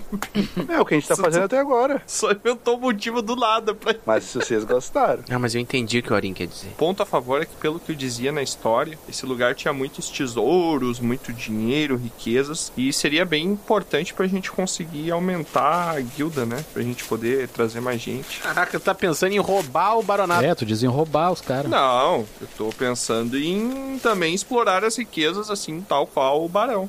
É o que diz um ladrão, pra eu não parecer ladrão. Eu só vou explorar o lugar pra pegar o que não é meu. Não, eu não estou falando de pegar coisas que não são nossas, mas se é um lugar com minas, talvez a gente possa, talvez, explorar uma mina pra pegar algumas pedras preciosas e poder trazer. Mas a mina é deles. Ora, explorar uma mina não é legal. A mina pertence a eles, ô Tiamat. E outra, então você tá explorando a natureza. Que é o que eles estão fazendo, né? Se todo mundo faz, a gente faz também. Não, a gente pode pedir autorização pro barão, né? Eu nunca imaginei que eu teria que dar uma lição de moral num monge. Tiamat é a favor do desmatamento. É. Só estou preocupado por não morrermos de fome. Só essa é a minha preocupação. Eu posso fazer jejum, eu aguento mais que vocês, tô acostumado. Eu acho que é aquele esquema. Uma passadinha, entendeu? É Uma passada de longe, ver como é que é. Sentir o clima. Entrou, viu o anfitrião, de repente se receber a gente ou mais algum convidado. Qualquer coisa além do que a gente já tá sentindo de estranho, a gente se olha e ó, rapamos o pé. É que nem dizia o velho profeta, né, outro? ó. Pensou em matar, já matou. É, né? Se a gente chegar lá, já era. Se a gente chegar lá e for um castelo assombroso no alto de uma colina, com nuvem em volta, essas coisas, a gente volta. Até chegar lá, a gente já caiu na armadilha, entendeu? Eu acho que a gente já caiu na armadilha já. eu acho. E se a gente criar um mecanismo pra gente alertar uns aos outros que de forma que não alerte os demais? Ah. Uma palavra secreta pra dizer perigo. Isso, uma palavra de segurança. Três batidas na testa. Não, Na palavra. Sabe o que significa a palavra, troca? super normal. Cara, Não é onomatopeia, é palavra. a gente tem que falar tinforinfera. Não, isso é estranho. Chinforífera? Ou xonofômpila. Chinforímpola. Vó no Bunnies. Perfeito. Vou no Bunnies! Pode Perfeito, ser, pode ser. perfeito. O nosso cumprimento secreto. Que no caso vai significar o quê? Só pra lembrar mesmo. É, não vai ser cumprimento nesse caso. Perigo, falei. Perigo, vamos embora. É isso. Não, se a gente falar vó no Bunnies num tom de pergunta, se a gente falar vó no Bunnies, que não é o que é um cumprimento, né? Nunca se usa em formato de pergunta. Esse é o aviso a gente sem mais mais conversa, levantamos, pegamos nossas coisas e vamos embora. Tá. Mas não precisa ser em tom de pergunta, porque a gente. Vamos evitar usar a palavra Vonobanes. Daí saúde se for perigo. Tá, pode ser também, é útil. A gente combinou isso, mas eu queria declarar também que se em algum momento eu gritar de dor por alguma coisa que tá me devorando, também é motivo da gente sair de lá, tá? Ah, eu acho que não. Tem que ser a palavra. É muita regra já daí. Eu posso esquecer. A dor pode gerar prazer, né? Então a gente nunca sabe quanto tu tá de fato sofrendo. Se tu tá num joguete, Troá, daí tu fala assim, está me machucando. Não tem que parar necessariamente. Tem que ter a palavra secreta. Todo joguete tem que ter a palavra segura. Exatamente, Então, por isso que mas tem... um- daí a palavra segura que a gente inventou. É. É isso. Então tá. Se tiver gemendo de dor com uma espada cravada na cabeça, não salva. Tem que falar Vonobanes. Exatamente. Se esquecer a palavra, ferrou, né? Isso aí. Então, pelo visto, todos vão prosseguir com a viagem e vocês têm essa discussão, vão mexendo nas suas coisas, colocando nas suas montarias e partindo. Mais um dia de viagem. Agora é a descida do Planalto. Vocês passam por uma encruzilhada e descem. E a paisagem mais uma vez muda. À medida que desciam, a vegetação ao seu redor começa a transformar. As coníferas deram lugar a árvore de folhas largas, como carvalhos e bordos. O ar tornou-se mais úmido e o solo estava coberto de folhas coloridas e decíduas seguiram trilhas que os levaram de volta a uma densa floresta, mas agora era uma floresta temperada, com uma grande diversidade de árvores e vida selvagem. Bron acabou de lamber um, um galho. É uma floresta temperada. Tem gosto de frango. Eu peguei essa. O percurso foi longo. A noite vem chegando e a lua cresce no horizonte. Eu tô passando as toalhinhas úmidas no rosto. Eu realmente comecei a sentir que um, um pouco azedo. Eu tá- não era pra ter, não foi legal ter vindo com a roupa mesmo. Troá tirando a maquiagem. Não, eu não uso maquiagem, nem base. Tem algum riacho que a gente possa se banhar pra dar uma, uma refrescada? Sim, existe sim. Sobre a luz do luar ainda prateado, vocês conseguem ver, não muito distante, uma pequena lagoa onde vocês podem parar e começar a se banhar. É pra lá que a gente vou vai. tomar um então banho. já tá na hora. Um banhinho. E ali, tão próximo, tão próximo, a lua estava, que parecia que vocês poderiam alcançar com o esticar dos braços e segurá-la na palma das mãos. Cara, nada me tira da cabeça que o cara mais pompante é o que vai chegar mais fedorento do lugar. Eu olho pro Aurim e eu quero ver o que ele tá fazendo. Eu tô em algum cavalo olhando pra lua. Aurim, a lua, e com ela veio um manto de névoa espessa. Enquanto Troá estava se banhando ali, tirando o fedor que ele estava, mal dava para ver quatro palmos à sua frente, então vocês não tinham essa visão enfadonha. Mas foi difícil continuar. Ô, pessoal, névoa assim é. é o quê? É só o que racha no outro dia. É. Isso aqui, esse não é o aviso que faltava pra gente dar meia volta e ir pra casa. Mas neve é natural. É normal. é. É, principalmente por causa do lago, né? É, é um lugar mais úmido também, né? É a calefação da água, né? O que você está fazendo agora, Troá, é tomando o seu banho. E, em sua volta, uma névoa massiva começa a cobrir o seu corpo. Você não consegue ver a quatro palmos da sua frente. Seus amigos mal conseguem se ver, apenas silhuetas no escuro. E a refração da luz do luar naquela névoa parecia provocar vultos. Vultos? Tão rápidos assim? Não, não, não, não parece certo. Ih! Na sua frente, Troar, algo salta na sua direção.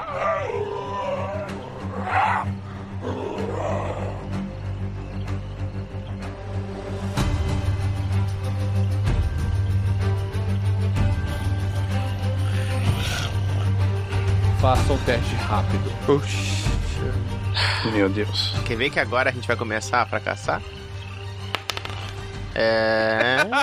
eu falei. Ah, mentira. Você estava estabulando seu peito, Troar, enquanto uma garra extensa atravessa a névoa e rasga o seu peito, causando 4 de dano físico. E como você estava sem armadura, Ah! Que isso? nada pode proteger. Ô, pessoal, tem uma coisa aqui na água. E neste momento, Ah! O que, que é isso, Troá? os vultos que estavam se espalhando na névoa começam a aparecer na perspectiva de vocês. Eu preciso que o Bron, o Aurim e o Tiamat também façam um teste de rápido. Deixa eu só fazer uma pergunta, o Troá sangrou, né? Sangrou. Mas eu não enxergo, tá na névoa. Tá Porque o escuro. Troá pode desmaiar com, com a visão do sangue, né? Não é Esse nada. defeito. Sucesso. Na falha. Meu Deus. Só o Bron passou. É, mano. Só um o Bron. O cara tem 10 justo, tá ligado? É muito rápido. Vocês não conseguem acompanhar a movimentação destes seres que vocês não sabem nem quem são. Apenas a garra que saía da névoa e tentava atacar vocês. Enquanto Bron, você foi rápido. Você salta do seu cavalo e a garra que ia atravessar o seu peito passa, frente atingindo apenas o ar. E você consegue ver uma criatura escura. As veias enegrecidas passando pela sua face. Ela não tinha cabelo, era desdentada. O que é isso? Mas as mãos humanoides e cresciam dela como se fossem navalhas estranhas e sangrando. Que que é isso? Pareceu vir da água o que atacou eu. Não pareceu vir da água que atacou você. Da mesma forma como aconteceu contra o Aurin, uma garra sai da névoa e atinge o seu peito, causando 4 de dano de você. Só que você está com suas roupas. Suas roupas têm algum redutor, pelo que você pode ver aí? Deixa eu ver, deixa eu ver. Acho que não. Não há realmente, não existe nada pra você. Então você recebe 4 de dano quando as garras rasgam seu peito. Tiamat, você também não conseguiu ser rápido. A criatura consegue atingir o seu peito. Ah, ah, tava bom demais! Só que você, Tiamat, tem um redutor. Rola um D4. D4 você negou 2 de dano. A garra ainda assim consegue atingir você, só que você não perde mais 4 de vida. Você perde 2 pontos de vida. Não foi uma, um ataque tão profundo assim. Mas agora é vocês. Vocês conseguem ver as criaturas que atacam vocês nas suas frentes. Mas o primeiro a atacar é aquele que tem um valor de rápido maior. E é você, Tiamat. Ah, você sabe o que, que elimina a neblina? O calor faz o ar subir. E eu vou cuspir fogo na direção da criatura. Muito bem, faça sua rolagem. Que legal!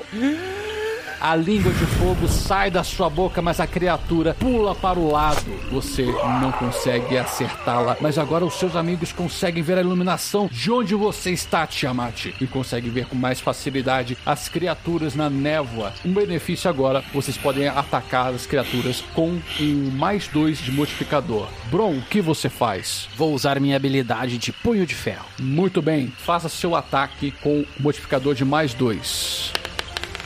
Sucesso. Um sucesso crítico, Brondeu. Tirou um. Bron, descreva pra mim como é que você desfere esse ataque na criatura. Eu puxo a minha espada e dou um pulo, tal qual um canguru. e desfiro o golpe de cima para baixo com a espada virada para baixo, diretamente na cabeça da criatura e empunho com toda a força e atravessa a mesma. A criatura é partida praticamente ao meio pela espada bastarda do Bron. O sangue se espalha. E as criaturas que estavam se movimentando rapidamente na nuvem parecem parar. E nesse momento, agora é o Aurim. Aurim, o que você faz? Eu consigo identificar a criatura? Você Que criatura é consegue identificar. É uma aberração da névoa. Ok, como eu estou muito machucado, eu tô quase caindo já, eu penso em algo que possa não deixar ela chegar perto de mim. Eu pego um pouco de enxofre e mercúrio na bolsa e misturo os dois e jogo no chão, criando uma muralha de fogo na minha frente. Cria-se uma muralha de fogo do tamanho de um homem adulto. E as criaturas que estavam ali tentando atacar você parecem dispersam com o medo daquele calor. E agora, fazer um teste de resoluto Ah, ok. para ver se você consegue ainda pegar alguma criatura. Sem nenhum modificador? Sem nenhum modificador. Tá. Sucesso. Sucesso, Aurim. A criatura guincha num som horrível e estridente e ela sai correndo nessa direção. E agora a iluminação. Tu lá, você consegue ver o fogo feito pela muralha de fogo do Aurim, a cuspida do Tiamat. Mas agora é você e você está diante da criatura que tentou te matar. O que você faz? Eu tava ali me lavando, vou pra trás, pego meu chapéu que tava do lado, eu sem camisa, coloco o chapéu na minha cabeça, encaro ela, suspiro e dou um grito, cara. Mas eu tento gritar pra ecoar ali. E eu vou usar a habilidade de dominação, pra atacar ela com minha persuasão. Muito bem. Eu achei que ele ia só gritar histericamente. Apavorado. Essa era a ação dele. Faça sua rolagem de persuasão, que é a habilidade do Troar. Daqui Tá gritar histericamente também é uma habilidade que o Troá tem. Também é. Nossa! Um som estridente, tal qual da criatura que soltou um guincho, sai da boca de Troá. Sai daqui, vai embora, bicho do inferno!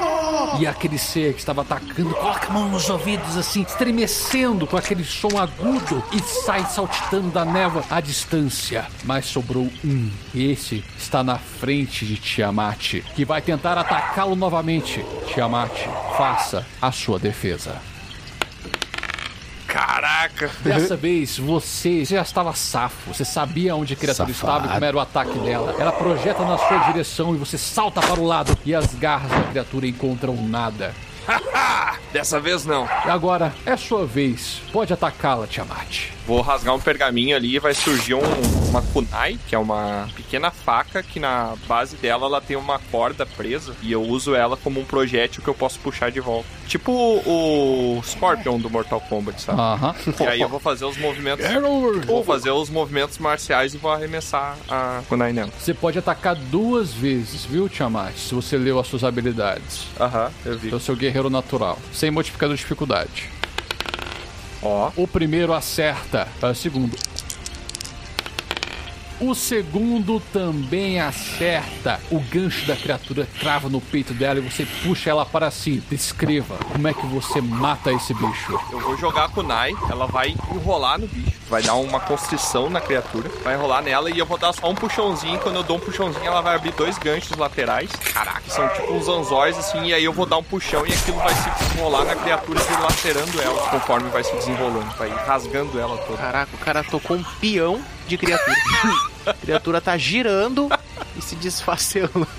E ela tomba ao chão dilacerada, com sangue saindo de diversas partes do corpo aberta pela essa arma mortal. E aí quando eu puxo de volta, eu ainda faço um, um movimento assim que eu fico com a perna levantada. E daí a kunai vem, enrola na minha perna e enrola no braço. Assim eu fico numa posição marcial. Caraca. Olhando pro bicho, hein? E curiosamente, a névoa que havia feito em volta de vocês se desfaz, deixando apenas o corpo das criaturas e a muralha de fogo de Aurim iluminando aquela noite.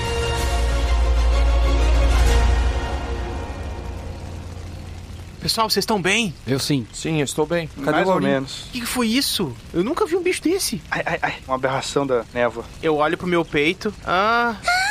Sangue. Eu já vou apoiando o troço assim, porque eu sei que o corpo tá ficando mole. Acho que eu vou. Bota ele embaixo do meu braço, como se ele fosse um Eu vou. amigo alcoolizado, sabe? Pra ele não cair. Vamos me lavar Dentro um da- pouquinho, só um pouquinho. Calma, Tro, calma, você não vai cair. Já acabou, já acabou. De onde vieram esses animais? É bicho da floresta, isso aí, isso aí, isso que acontece. Eu nunca tinha passado por algo parecido. Nunca vi uma criatura desse jeito. As criaturas estão caídas na água ali, na volta. Eles estão na estrada, é, algo que não tem nenhuma na água porque o, o Troá mandou uma delas embora.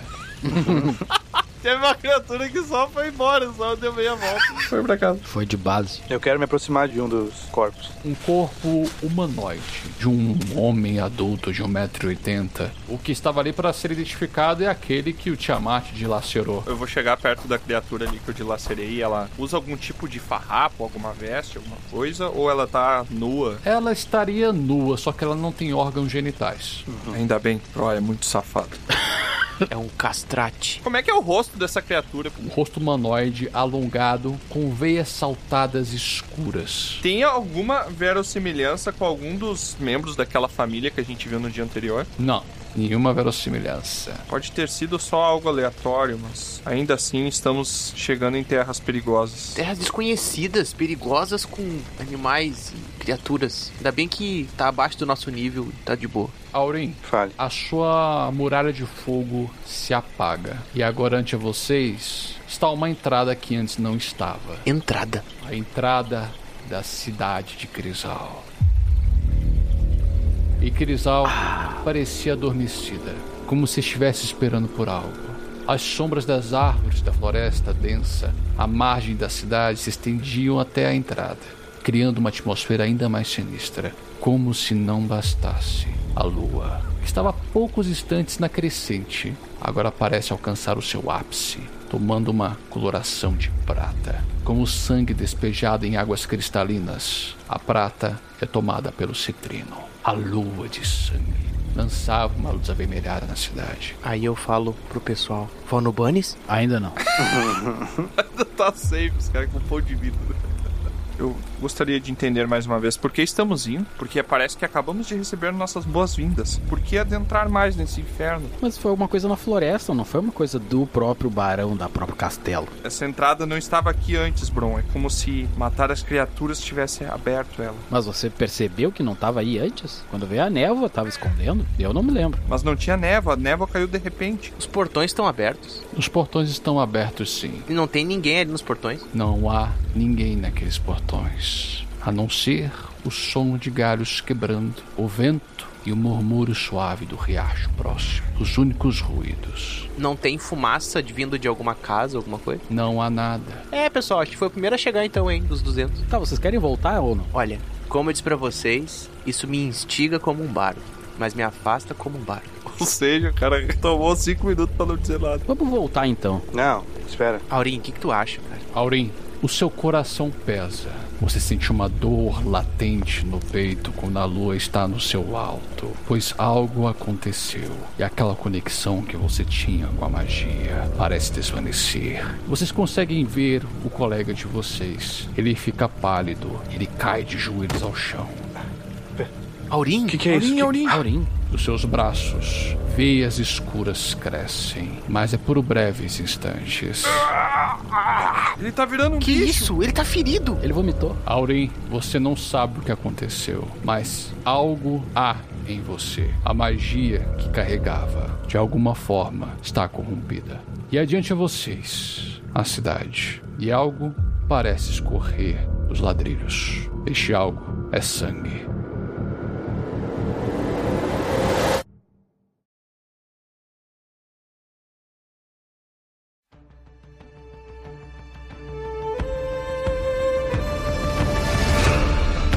Você acabou de ouvir o episódio Um Luar Malicioso, o primeiro da trilogia O Silêncio dos Indecentes. Personagens da história: Tiamat, o Draconato Monge, Troá, o Humano Bardo, Bron, o Humano Bárbaro, Aurim, o Halfling Feiticeiro.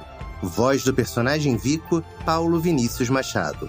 Voz do personagem Gabriel, Gabriel Seigan Moraes. Voz do personagem Peixotinho, Laura Peixoto. Narrador, voz do personagem Mezense de mais personagens, Diego Mezencio. O host do podcast Dados do Porão. Introdução, Ana Paula Garcia Saraiva.